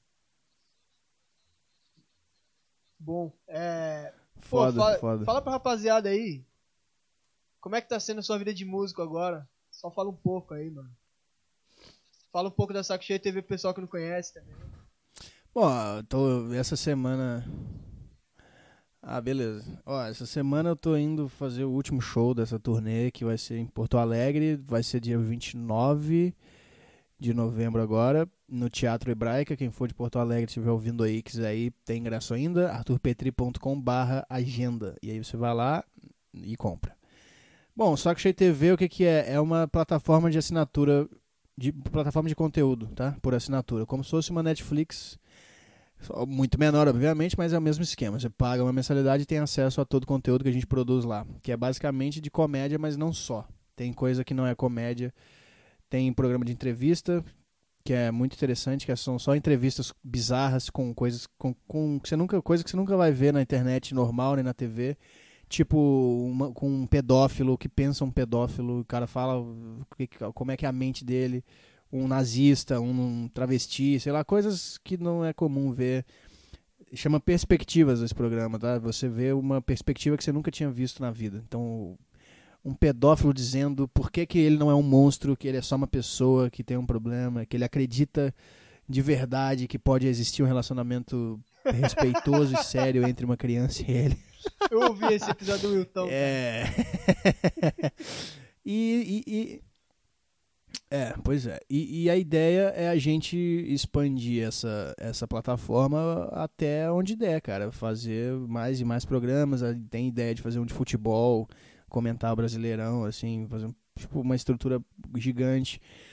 A gente pretende se mudar para um lugar para ter um estúdio físico mesmo, para transmitir ao vivo o programa, tipo, Bom, bom. Tipo Joe Rogan, sabe? E, e, paralelamente a gente faz show. O Petri fazendo stand-up e eu tocando as minhas músicas, que são músicas de comédia, que, são, que eu faço pra ofender pessoas que eu acho que vão ficar bravas sendo ofendidas. Então, quem eu acho que, que vai pegar pilha, eu, eu faço uma música e, e, e zoo. É basicamente isso que eu faço. Podcasts, meu canal no YouTube chama Cagando e Andando. E Saco Cheio TV. É sacocheio.tv. Entra lá. Se te agradar, você assina. Se não, não assina, cara. Bom, bom demais, velho. Então, beleza, Tiagão. Muito obrigado, cara, por participar com a gente aí. Valeu. Puta programa, velho. Eu achei foda pra caralho também. É muito bom lembrar dessas coisas. Muito bom, velho. Puta, nostalgia de escola é foda, cara. É, deu muita saudade. Vontade de ir lá na minha escola, visitar, ver como é que tá. Deve ter um monte de viado hoje em dia, que, que tem um monte de psicólogo na escola, pedagogo cuidando deles. Psicólogo. Na minha época, meu, tinha professor. Tipo, pra ser professor não precisava muito, né? Aí tinha uns caras que saía da escola. É, tipo, fazia o terceiro ano esse ano. Aí ano que vem o cara tava lá dando aula já. Eu não sei como. O cara tava. Aí o maluco era amigo nosso. E tipo, professor de educação física, de aula eventual, pra cobrir falta de outros professores. Sei. Era muito bom. Puta que isso aí. pariu. Tipo assim, o que que esse cara que estudou comigo ano passado tem pra me ensinar agora, né, cara? É, exatamente. Tinha um maluco que ele era filho de uma professora, que ele era puta maluco da hora, o Edu. Puta, muito bom. Muito bom. Mas é isso. Duas horas de programa, o ouvinte não pode reclamar, velho. Demoramos É um pouquinho aí. pra gravar. Porque tiveram alguns problemas aí também. Mas saiu. Se eu, os que Saiu. eu não li aqui, eu vou ler os relatos em outro podcast. Porque vocês merecem. E já pedi desculpa pro Thiago por não ter ido no show em São Paulo. Igual eu falei pra ele, era ou ir no show ou comprar um apartamento. Ah, mas vão ter outras oportunidades. Ano que vem a gente vai para São Paulo com, com outros projetos, com outras coisas. A ideia é fazer o desinformação ao vivo no teatro, então tem muitas coisas ainda para por vir. Vai ter outras chances. Isso vai ser muito bom, velho. Pode deixar que eu vou. Vai. Vou levar minha mulher pra ela ficar brava e sair no meio do show também. Isso. Eu não vou atrás dela, não.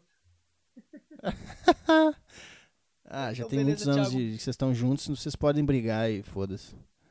É, é quase isso. Fica meio safe das brigas já. Pois é. É isso aí. Valeu. Beleza, Thiagão. Muito obrigado. Tamo junto.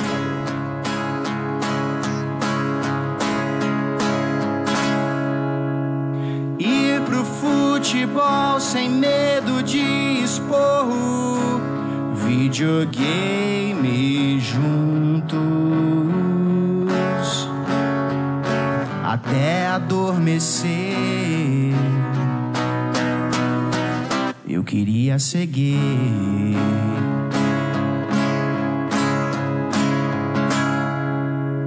Anal todos os dias sem nem precisar pedir camisinha nunca mais sem TPM vocês. Pode ser melhor. Mas eu nasci programado pra gostar de quem eu não queria gostar. Meu Deus, me dê algum motivo pra tanta tristeza e azar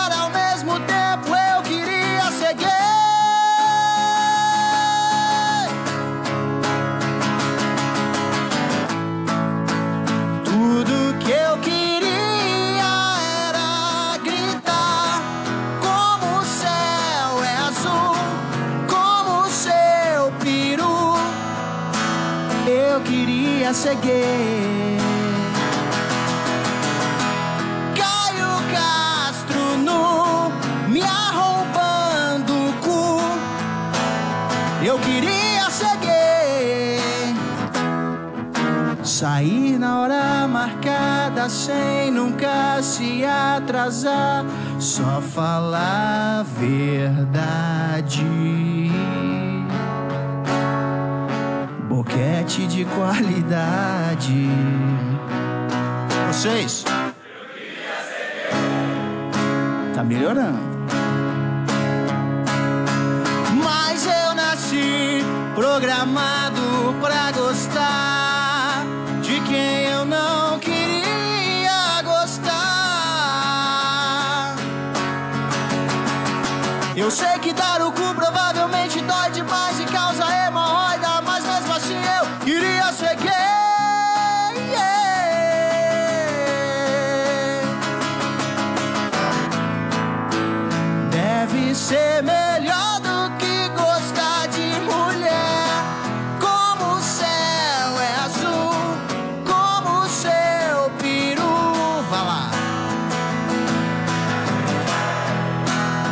Rick Martin, todo mundo. Rick Martin no me arrombando o cu. Eu queria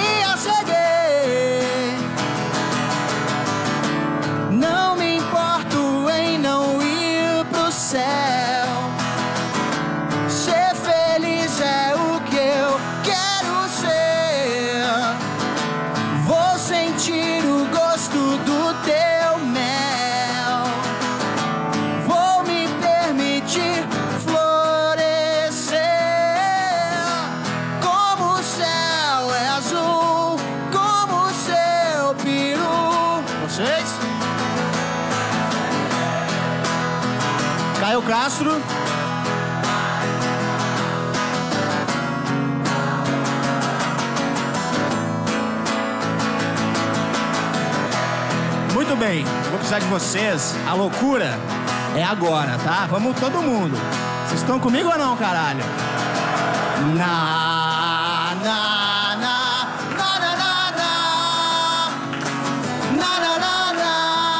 Eu queria gay. As palmas de todo mundo.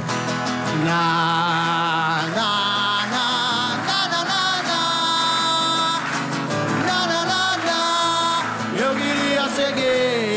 As mãos de um lado pro outro. Quero ver vocês. Na, na, na, na, na, na, na. Na, na, na. Eu queria gay. Isso tá bonito pra caralho. Na, na. Na, na, na, na.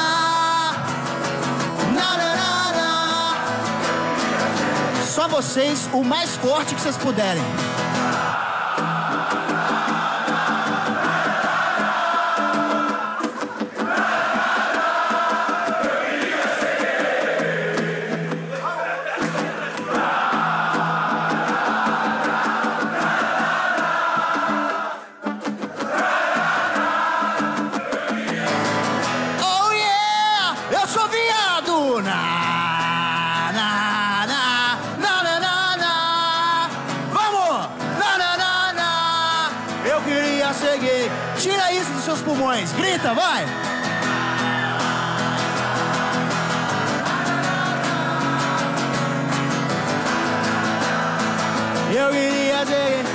Bonito demais, vou continuar. Foda-se.